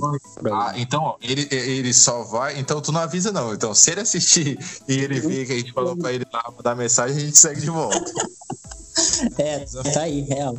Desafio. Desafio. É o podcast. Ouve, né? Ouve. Então, demais, mano. Meus amigos são muito. Inclusive, eu devo muito a eles, porque eles, eles, eles me ajudaram convidado, às vezes, um cara que, que manda, ah, grava por não, só que assim, é como eu falei pra vocês no início, né? Eu sou meio chato com convidado. É, assim, não é, não é questão de, de, de, ser chato, é questão de eu não quero trocar ideia com quem eu, eu não tenho um pingo de interesse. Se eu convidei a pessoa é porque eu quero saber eu quero, quero, quero trocar ideia com ela, quero saber o que ela tem pra me falar. Porque como eu não faço roteiro, não faço pauta, não fico investigando a vida do cara, é, entendeu? Então eu não vou. Não é agradável conversar, é, por exemplo, com. Por exemplo, a Socorro Nery, vou ser bem polêmico. Pô, muita gente na época da eleição, pô, grava com Socorro, grava com Socorro. Mano, eu não quero saber o que, que a Socorro tem pra falar. Eu quero saber, o Bocalon gravaria com o Bocalon, com o Glass eu, eu, gravaria. E não é nem questão de, de, ideologia política, pô, não tem nada a ver. Isso aí é questão da, da, da, própria pessoa em si, tá ligado? Da própria pessoa em si. Então, assim, muita, muitos vão chegar em gente que eu quero conversar, que eu quero trocar ideia, porque eles vão lá, eles me enchem o saco, eles falam, vocês estão ligados na Aline Rocha, da TV Gazeta? A repórter, pra ver com ela, mano, e graças a, a um ouvinte do, do meu podcast, que ela postou lá no, no stories dela, falando que, pô, seria legal se tivesse um podcast no Acre. Aí alguém foi lá e comentou, mas já tem. Quando a gente criar o podcast, quem a gente puder levar lá independente, até que tu falou de ideologia, não sei o que, porque às vezes tem muito pré-julgamento, né? Acontece, inclusive, comigo. Ontem a menina falou assim: ah, eu achava que tu era mó chata, achava que tu era mó nerdzão, não sei o que, nossa, não sei o que. Aí depois que conversa, a gente consegue mudar de opinião. Então, meio que quebraria, né? Tipo, eu vi muita gente também falando aí, até para entrar no negócio de política da Socorro Né, falando que não entende como ela não se elegeu lá no, no Twitter, eu vi, né? Que tem Tem uma parte que tem uma bolha enorme no Twitter, né, pô? Mas até falando aí para mostrar, tipo, eu, meu candidato não ganhou. Sempre, sempre eu perco, incrível. aí, ó, eu e o Wesley, nós temos opiniões diferentes. Não que um queira. É, não que um seja Bolsonaro e outro seja esquerda, não. Um, quer falar pronome, pronome neutro e outro quer que o Bolsonaro mate as pessoas. Mas, opiniões diferentes, então, tipo, a gente acaba que às vezes nem fala de política na página, exatamente pelo que eu falei lá de tirar. Porque não é pra ter graça, né? A política tá chata, não, não tem graça alguma. Quando dá para tirar uma graça, a gente fala. Mas aí, ó, tipo, da Socorro Nery falaram que não entendem como ela foi eleita. Pô, essa hora aqui, ó, tem gente lá na Sobral, no Calafate, que se quiser pedir uma comida, o cara não vai entrar lá. Se ele quiser pedir um Uber, o cara não vai entrar lá. Uh, a mãe batalha pra caralho pra comprar um tênis pro cara, ou ele mesmo compra um tênis, aí ele vai sair, a rua dele tá toda esburacada, tá toda suja. Eu, eu, eu entendo completamente. Não acho sei lá, que tinha algum candidato aí para salvar, mas também não concordo em continuar, tá entendendo? Então eu entendo completo. As pessoas têm que sair da, da, da, da ideologia, né? Porque, tipo, no que, que adianta? Você vai continuar na coisa que não tá dando certo? Ah, mas se ele entrar, não vai fazer, não sei o que, vai dar errado. Mas aí, pelo menos teve a chance de, de mudar, pô. Você já viu que não deu certo na coisa, que entra no outro. Se não der certo, muda de novo. E falando já da, da nossa ex-prefeita aí, que eu não gosto nem de citar o nome dela, que já discuti algumas vezes com ela na internet no meu perfil pessoal. E ela é uma pessoa bem, bem arrogante, sim, pelo menos na minha opinião. Eu, ela, eu não gostei do mandato dela, pô. Tipo, essas luzes de LED aí, pô, é legal ter luz de LED, não sei o que, as luzes são bacanas, ilumina. Bem melhor do que aquela antiga, mas, tipo, tinha outras prioridades, pô. Entendeu? Aí já, eu, eu mesmo fiz uma denúncia na rua que tava uma vergonha, pô. Você não tinha nem como desviar do buraco porque era a rua inteira. E tava lá a lâmpada de LED. É, desculpa dela, não, se tem a lâmpada de LED porque o poder público tá, tá olhando. Não. É porque a verba foi pra lâmpada de LED, entendeu? Aí tem rua que é o lamaçal e tem lâmpada de LED. Tem rua que nem é rua de verdade e tem lâmpada de LED. Então, tipo, acho que a prioridade, a administração foi, foi bem complicada e por isso que, que o pessoal optou por mudar. Se tiver que chamar no podcast, a gente chama, conversa e tudo mais, porque, mas, tipo, eu particularmente, pessoalmente, eu não. É uma pessoa que eu não gosto. Eu acho que, eu não sei se. Ah, ah, porque assim, todo, todo mundo que eu quero trocar ideia, eu convido, assim. Gente que. É, só que tem muita gente que é muito da minha bolha, por exemplo. Tem gente que fala, por que tu não grava com fulano? Um cara, tipo assim, um, streamer de, Free Fire. Eu não jogo Free Fire, eu não, não acompanho, eu não sigo ninguém. Mas eu sei que o cara é famoso, eu sei que o cara, tipo, é legal, tenho muita ideia para trocar. Só que eu só vou chegar nele se eu conhecer, entendeu? É, é, é esse é o meu filtro para convidados. Esse é o meu filtro. Eu tenho que conhecer o cara e eu tenho que me interessar em querer trocar ideia com ele. É para você conseguir botar assunto, né? Vai, tem que saber vender, né? É, né? Porque é como eu falei, como eu não faço roteiro, pô, se eu fizesse um roteiro legal, pô, eu saberia tudo que eu ia falar pro cara. Já aconteceu também, mano, inclusive já fica uma dica para vocês.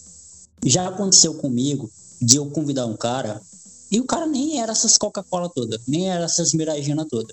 E mas assim, eu convidei o cara, o cara aceitou e tal, mas ele falou que queria as perguntas, ele queria o roteiro, a pauta do que a gente ia falar. E eu, te, eu deixei bem claro para ele, falou, oh, meu podcast não tem isso. Eu, nem eu sei o que a gente vai conversar. É que nem, por exemplo, a gente está aqui agora indo para duas, três horas de programa e tá fluindo. E quando estiver fluindo, a gente está conversando aqui, a gente está trocando ideia, não tem limite, tá ligado? Então a gente vai trocando ideia. Então eu falei para ele, ó, mano, não tem, não tem como. É, porque eu nunca eu não trabalho assim, eu não funciono assim, eu não funciono com roteiro, eu não funciono com pauta, isso me limita então não vai. Ele falou, ah, então não vai ter como gravar contigo. Eu falei, ótimo, pronto. Mas um cara de que eu sei que se alguém chegar para mim e falar que quer trocar alguma ideia com ele, conversar com ele, eu vou ser o primeiro a falar. Falei, mano, esse cara é arrogante, esse cara não, não grava com ele, não faz nada com ele. Entendeu? Porque por causa disso. Não, aí realmente não tem como, né, pô? A gente, a gente nunca. Alguém chega lá na página e fala, ah, quero fazer com quero fazer algo com vocês. A gente, pô, mais um lugar para visibilidade nossa, porque a página ainda tem muita gente a alcançar. Uma das coisas que eu mais gosto é, tipo, eu tô com algum amigo e ele fala, ah, esse aqui é dono desacreditado, não sei o que. A pessoa fala, não conheço. Pra mim, é a melhor frase que tem, não conheço. Porque eu vejo que ainda tem muito público para alcançar. Então, a gente ainda não chegou no, no, no, limite, tá entendendo? Isso é muito massa. Tem muita gente para alcançar mesmo, velho. O Acre é, é muito grande, velho. Tem muita gente. Ah, mas tem a questão das pessoas que usam o Instagram também. Na minha concepção, quando se bater um dia 100 mil, tá batendo um milhão aqui pro Acre na, em proporções, obviamente. Até porque a gente não chega nem a um milhão de população, pô, você ter 100 mil de seguidores, você tem uma porcentagem enorme da população acompanhando. O, o Instagram é muito difícil de viralizar, é muito trabalhoso. Ter 67 mil é algo estrondoso, realmente, né? Não é nem com a soberba, não. É porque realmente é algo muito grande. Óbvio, tem gente com bem mais aí que já alcançou um nível nacional, mas o nosso, como é mais coisa de acriano aqui do Acre mesmo, e acrianos que estão fora, é um absurdo de gente. Às vezes eu apareço lá, abro uma caixinha, que o Wesley falou, tô falando uma besteira enorme e tem 12 mil pessoas vendo aquilo que eu tô falando.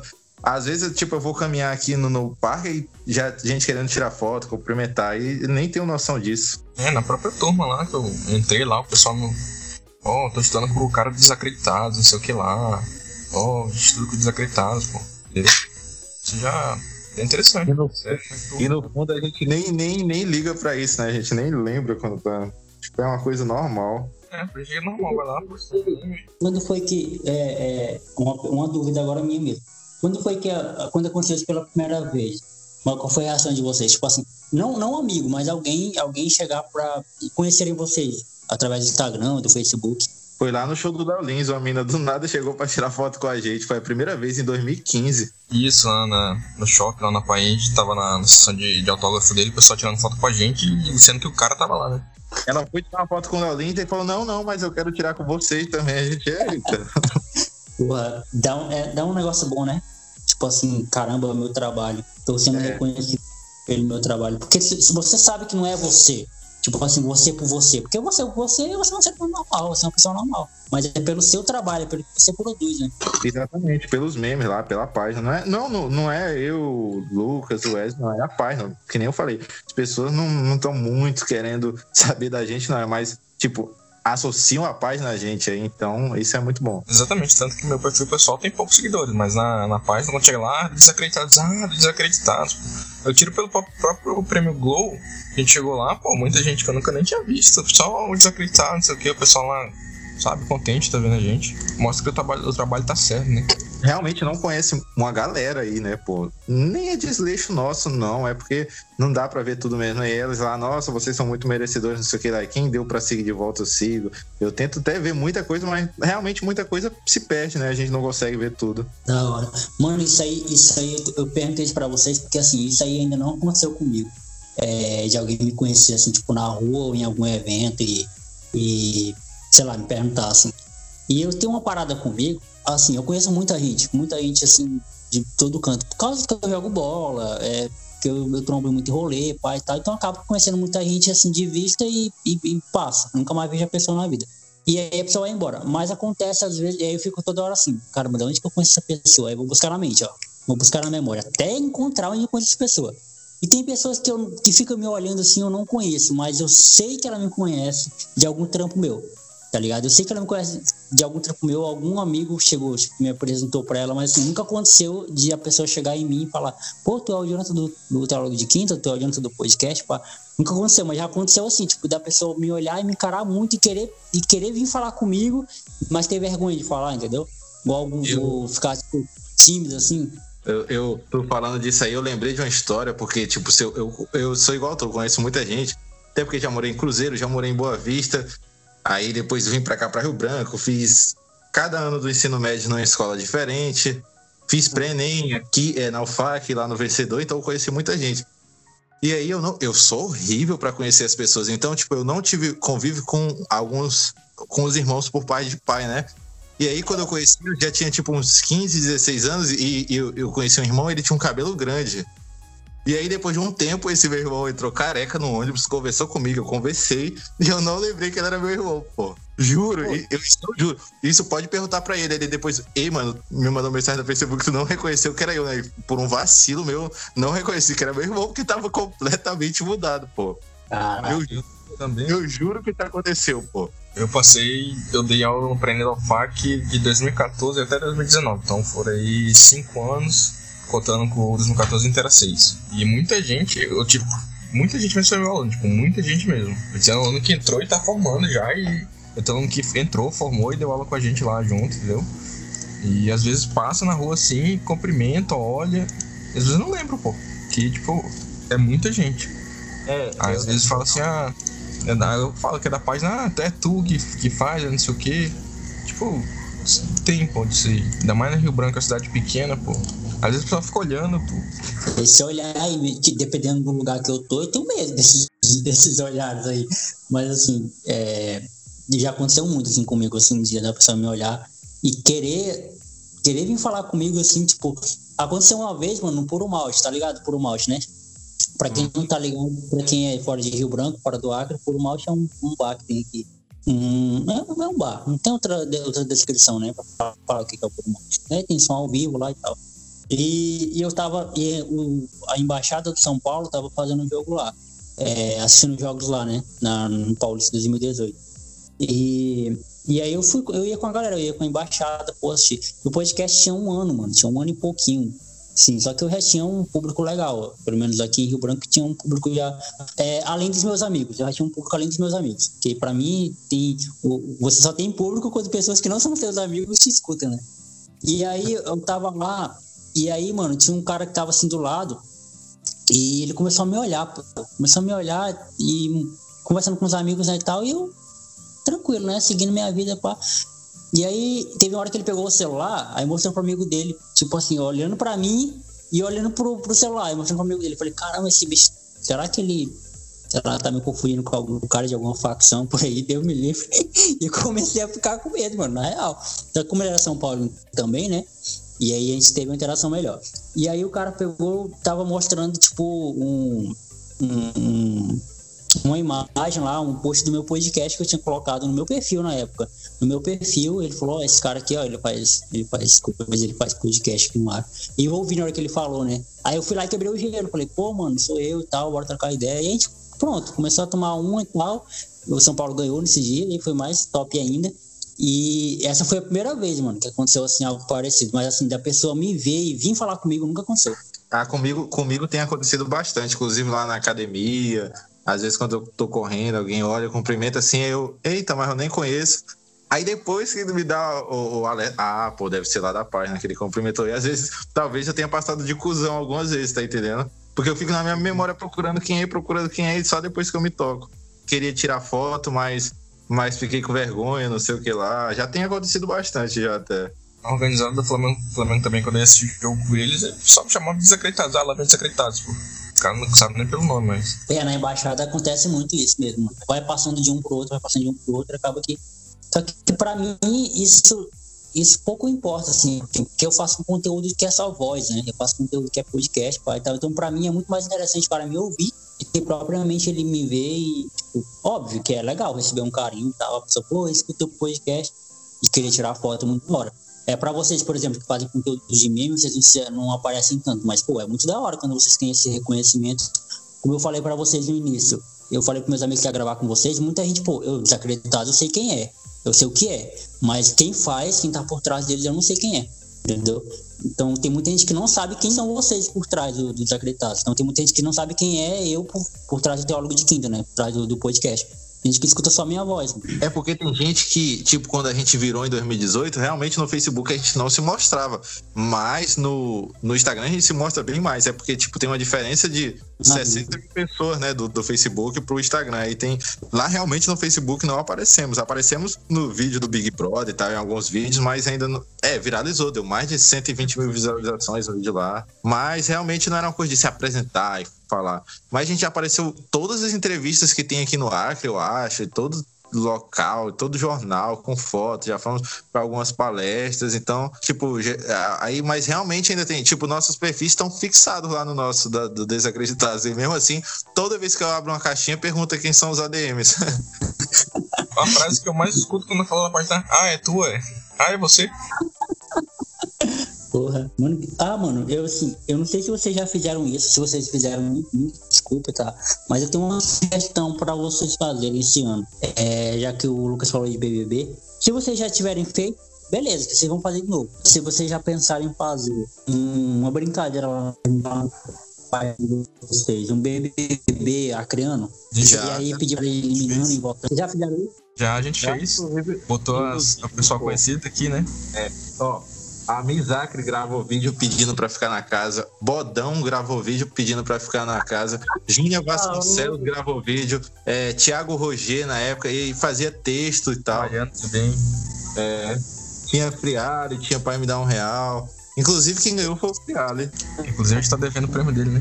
Pô, ele dava votação absurda lá. Isso, isso O cara fazia campanha, pô. Fazia campanha. Caramba, não. Fala em Friari, mano. Vocês, vocês trocam ideia com ele? Vocês falam com ele ou não? Cara, Friali é mais assim na rua, quando você vê ele, né? Porque ele sempre tá ali pela pracinha da, da biblioteca pública ali, né? Que depois o pessoal muda o nome daquela praça, mano, que tudo. Pra mim é pra- Praça Passo de Castro. Aí mudou Eu assim. falo, eu falo com os alunos deles que entram em contato com ele por mim. Eu já encontrei Eu- ele uma vez, aí eu falei, não, pô, pô, Friali, legal, não sei o que, você é o mito da nossa página. Ele respondeu, eu não sou um mito, eu sou realidade. na moral. Cara ele. Eu, no- inclusive no show do Léo Lins, eu fiz uma piada meio que zoando ele, pô. Ele não gostou, não. Sério, caramba, mano. Já, É porque- já- Ele só aceitou, só aceitou ir pro show se o Léo não brincasse com ele, né? Só que o Léo Lins já tinha pedido pra eu preparar umas piadas. E nas minhas piadas, que eram poucas, inclusive, porque eu tava muito nervoso, se não fosse o Wesley, eu nem tinha subido no palco. Tinha uma, uma piada dele e que se eu não fizesse ia ficar uma coisa muito curta. E pra mim era pra encerrar com chave de ouro, tá entendendo? Aí eu falei, não, vou fazer, não tem como. Foi aí eu criei coragem e falei, ele virou a cara quando eu fiz. Mas já fiquei sabendo que ele gosta da página assim, perguntei se ele aceitaria uma blusa por um aluno, né? Ele falou, com certeza, não sei o que e tal. Então ele é um cara tranquilo. Caramba, a minha mãe é muito fã dele, acredito. Minha mãe, eu quero, eu quero muito gravar com ele um dia. Se um dia. Ele é O podcast é que ele seja o primeiro convidado. Mano, é, tá aí, bravo, apoio. O primeiro Ele é muito bravo, convidado é dele, então ele tem todo direito. realmente. Se ele quiser xingar a gente lá ao vivo e tal, é- tem todo o direito do mundo. Frialha é um dos caras que eu quero gravar muito, mano. Um dia. Não, ele, ele dá pra render muita coisa com ele. Ele é realmente um mito mesmo. Realidade, que nem ele diz. há muito tempo, antes desse negócio de internet, já tinha essa zoeira do Friali, pô. Eu lembro que desde que eu me entendo por gente, o pessoal usou que o Friali, ah, o Friali não acerta, o Friali não acerta. O Friali falou, vai ser o contrário, então. Mas sabia que isso tem, isso tem em toda a cidade? Porque tem um cara lá em Cruzeiro do Sul também, ele era inclusive amigo da mãe, da- das amigas delas, que elas brincou assim, ó. Que elas perguntavam pro cara se nesse dia ia fazer sol. Se ele falasse que ia fazer sol, elas não iam. Se ele falasse que chovia, elas corriam pro Igarapé Preto, porque sempre era o contrário. Mas hoje, né, tem todo o equipamento, tem toda a evolução, então. Não, mas a gente sabe que o trabalho dele é sério, só que a piada é mais- é interessante, mais engraçada. Inclusive, nas discussões de memes, tem cara que fala que ele só vê. é, qualquer pessoa pode só ver lá no aplicativo quando vê. E todo o estudo por trás de quem faz o trabalho, de quem analisa, né? Sim, Pra chegar bonitinho ali no aplicativo. As pessoas não pensam isso, né, pô? sim, com certeza. Não, eu, eu, eu piro muito nisso, mano. Assim, em gravar com gente que faz as coisas, tá ligado? Gravar, por exemplo, com o diretor de um programa, por exemplo. Eu não quero gravar com o cara que tá lá na frente, quero gravar com o diretor. Inclusive, eu mandei mensagem pra um cara que ele fez, ele fez um filme, tá até no Netflix, um brasileiro, né? Um, um diretor brasileiro, cineasta. E eu, eu esperei os créditos pra ver quem era o diretor. Fui lá no Instagram do cara, foi difícil achar ele. Fui lá no Instagram do cara, dei o convite pra ele. Até hoje ele não me respondeu? Até hoje ele não me respondeu. Mas mandei o convite pro cara pra gravar com ele. Porque eu gostei muito do filme, eu queria saber como é que foi que ele fez pra gravar o, filme e tal, todo esse rolê. Então é mais ou menos, mano, o meu, o meu modo de convidados é esse. É, eu me interesso numa coisa, no cara, eu quero ouvir o que o cara tem pra falar, aí eu vou nesse convidado. Com vocês foi do mesmo jeito, pô. Eu, eu, eu lembrei de uma história aqui com o Freire também, antes de ter a página, em 2013, eu fui. Eu, eu assisti, assistia muita aula, né? Aulão, aulão. Aí eu fui para um aulão que ele tava dando aula lá na, no, no- no- na praça de alimentação da Uninorte. E enquanto ele dava aula, eu dormi, porque eu tava muito cansado e ele chamou minha atenção. Caraca, Já fui chamado a atenção pelo Friari. olha só que orgulho, hein, que honra. Agora Depois tá eu me vinguei dele fazendo meme. Não, tô zoando. Porra. Mano, eu acho que é isso. É, vocês, como é que vocês se sentem sendo o podcast mais longo do plataforma até agora? Eu falei, eu te falei lá no início que eu gostava de falar, né? Esse é o podcast mais. É, esse junta comigo, mano. Eu falo pra caramba. Essa mesmo, cada conversa boa ela rende, né? Não, ela rende. Não, eles não vão fazer mais, velho. Falando de futebol, meu amigo. É, a gente gastou tempo pra caralho falando de futebol. Foi. Meu nome. meu amigo editor que, que se vire, mano, pra editar isso aqui, porque vai um ser. editor, que vai ter muito trabalho. Eu, eu tô ligado como é que esse rolê demora, meu amigo. Eu sei o trabalho que dá editar, então boa sorte pra ele aí. Editar é chato. Eu passava 3, 4 horas pra fazer um vídeo de 5 minutos, 10 minutos, lá nos primórdios da página. É, esses, esses profissionais de edição tem que ser muito valorizados, porque é um trampo que, que é importantíssimo e é, e é trabalhoso, cara. Vou te falar. Um dos motivos que a gente também largou um pouco de mão os vídeos, porque é cansativo pô, editar. A gente é mó preguiça, pô. A, a gente, inclusive, fala que a baixa qualidade é o segredo da página. Desde que tenha, até pra terminar, desde que tenha piada, a, a pessoa nem tá ligando lá pra imagem. Inclusive, eu, eu tô atualizando nossos pacotes agora de, de, de divulgação e eu vou colocar que a gente não, não, não oferece qualidade de imagem boa, a gente oferece alcance e a piada, tá entendendo? A gente já avisa, né, antes, mas dessa vez vou deixar lá no, nos pacotes, porque a gente deixa claro que o sucesso é esse. É, quando eu, por exemplo, quando eu vejo, às vezes, uma imagem toda mal editada, assim, eu morro de rir, pô. É, mas é assim mesmo, pô. Essa, entre as fotos de profissionalismo é o que faz, que dá o toque final, né? Que dá a diferença, porque o humor é isso aí, pô. O humor, ele é, ele é torto, ele é cômico, entende? Não é certinho, não é quadradinho, redondinho, entendeu? Eu gosto de ver os, aquelas montagens que é o corpo e a cabeça do tamanho da tela, meu amigo. Toda mal recortada. É isso que é engraçado, pô. Inclusive, os primeiros vídeos da, da página eu não sabia recortar. Tá a cabeça quadrada do friado lá. Ah, meu amigo, o primeiro vídeo do, que a gente fez sobre o Big Brother, que eu fiz a abertura do Big Brother, os caras tudo com a cabelo, cabeça triangular, meu amigo. E ficou legal pra caramba. Então é isso, galera. Queria agradecer a vocês demais por ter aceitado o convite para eles trocar essa ideia. Foi um papo bem acreanês, né? Bem, bem massa. E, pô, vida longa dos acreditados, vida longa a galera que faz conteúdo aqui, que é daqui, que é do e, e vamos junto, mano, se unir para que a gente, cada dia mais, consiga é, chegar em pessoas aí que não nos conhecem, que acham que o Acre não tem gente talentosa. Vamos quebrar barreiras aí. E, por, pelo amor de Deus, façam um podcast de vocês, me convidem para trocar ideia com vocês lá também, que eu vou ter um prazer. E vamos junto. Fiquem agora com as suas considerações finais, né? É isso aí, só, só agradecer o convite, né? Foi, foi interessante, foi bom, bacana aqui conversar, trocar essa ideia. Parabenizar pelo trabalho, né? Continuar aí. Que cada dia vai crescendo cada vez mais. O programa é bom, cara. O papo é bom, cara. Então é só agradecer aí. É. O que deixar logo também, o que precisar aí a ajuda em divulgação do podcast que tu precisar, pode falar com a gente. Gostei bastante, um cara muito da hora, deixou liberdade em tudo, não, realmente não tem nada combinado no podcast, sabe levar aí, né? Uh, agradecer a todo mundo que assiste a gente, que gosta dos nossos memes, falar que aí nossa ideia é alegrar, não tem nada de, de outra ideia por trás. Uh, deixa aí, quem, quem vier por, pela página, fica aí ouvindo o podcast, porque tem muita coisa interessante do Acre. E, e, quando a gente lançar o nosso, tu vai lá. Não, tá convidado já. Já é um dos participantes lá. Então é isso. Pra quem tá. Pra quem chegou nesse podcast pelo Desacreditado, da Cultura Teólogo de Quinta, pra quem chegou de Teólogo de Quinta, acompanha o Desacreditado, vou deixar o link dos caras aqui no Instagram aqui na, na descrição. E é isso, galera. Muito obrigado mais uma vez. Tamo juntão e até a próxima. Valeu. Falou. Valeu.